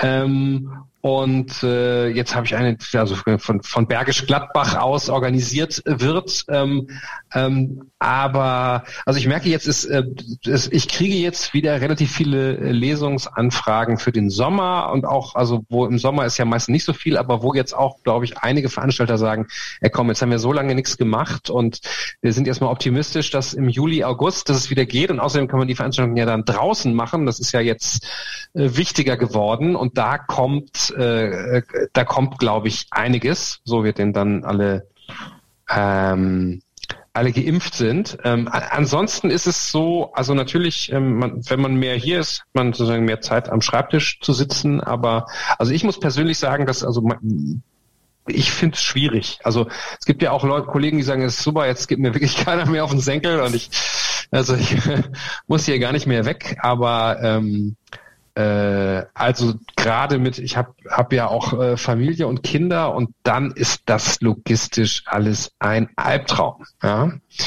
Ähm, dann weißt du ja echt immer nicht, ob äh, wird es nochmal Schule geben und wenn ja, wann und wer ist hier und wer nicht und ähm, äh, sozusagen zwischen zwischen verschiedenen ähm, Homeschooling ähm, Einheiten Homeschooling heißt doch immer Homecooking, ähm, dann noch irgendwie schnell eine Stunde zu schreiben, während alle zehn Minuten jemand kommt und die Algebra erklärt haben möchte, das geht eigentlich gar nicht. Also da ist, ne, also da hatte ich jetzt auch eine, eine Phase, da hatte ich jetzt auch eine Trockenphase, wo ich einfach gesagt habe, ja gut, jetzt kannst du nur deine Webseite schön machen oder mal deine Spesenbelege ab, abheften, aber da, da fiel mir dann auch eine Zeit lang nichts ein, muss ich sagen. Das ist schwierig.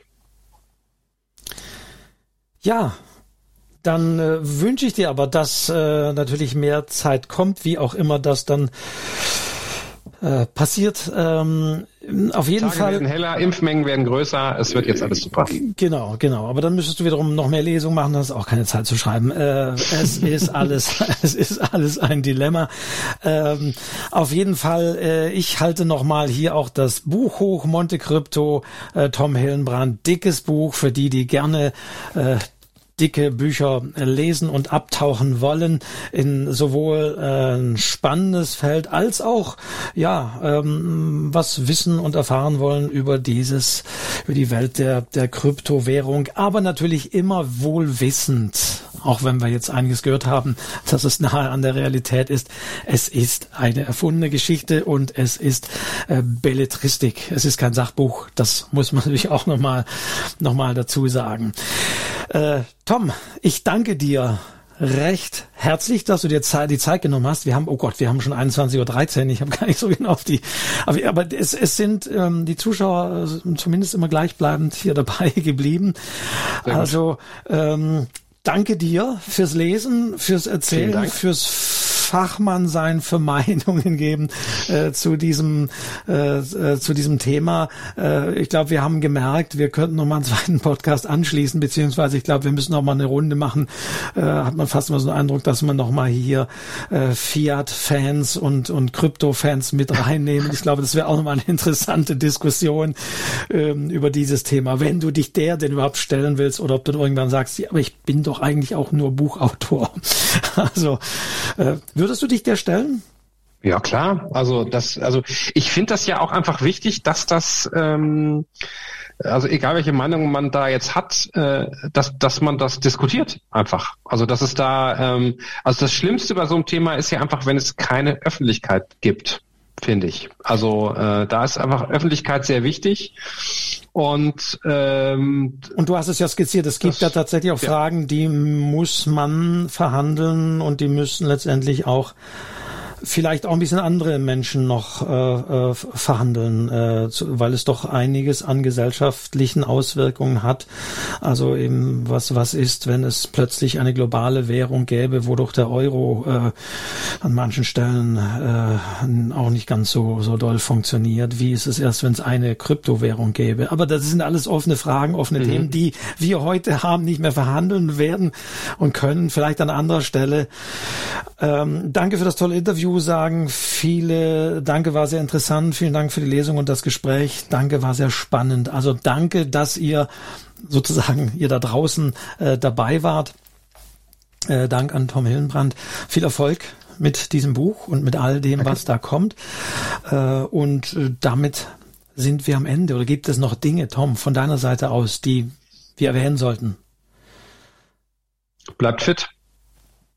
Genau, das Buch, äh, na, jetzt haben wir nochmal das Meme, habe ich jetzt hier, Who said crypto was stressful? Nein, das wollte ich nicht zeigen, ich wollte das Buch hier nochmal einblenden. Das kam von Zeit zu Zeit, also Tom Hillenbrand, Monte Crypto, erschien bei Kiepenheuer und Witch. Ähm, da äh, Das sei also auch nochmal erwähnt. Äh, vielen Dank also fürs Zuhören, für all denen, ich sag immer sozusagen mein Abschlusssätzchen, für all äh, denen, die auf YouTube jetzt dabei waren, da unten äh, abonnieren klicken, die Glocke klicken, dann werdet ihr über neue Lesungen ähm, informiert, die es auf diesem Kanal des Literaturcafé.de gibt und andere Dinge, die hier stattfinden. All denen, die das jetzt als Podcast hören, sei gesagt, äh, da gibt es natürlich keinen Chat, aber äh, alle, die da äh, reinhören, wir, da freue ich mich auch über Rückmeldungen, leite es gerne auch an, an den Tom weiter, wenn es da noch äh, Dinge oder, oder Fragen gibt, nicht zu viel, aber auf jeden Fall äh, gerne melden. Abonnieren Sie den Podcast bei all den genannten Plattformen. Äh, auch da ist es ja ähnlich. Podcast, ein offenes Format, offenes System. Aber wo sind plötzlich alle? Bei Spotify. Also es kreist sich doch immer wieder um das Thema. Und äh, da werden wir mal sehen. Also, äh, macht es gut. Ihr da draußen. Wir können beide jetzt nochmal in die Kamera winken. Äh, tschüss, bis zum nächsten Mal im Podcast oder im YouTube-Kanal. Ähm, bis dahin sage ich Tschüss.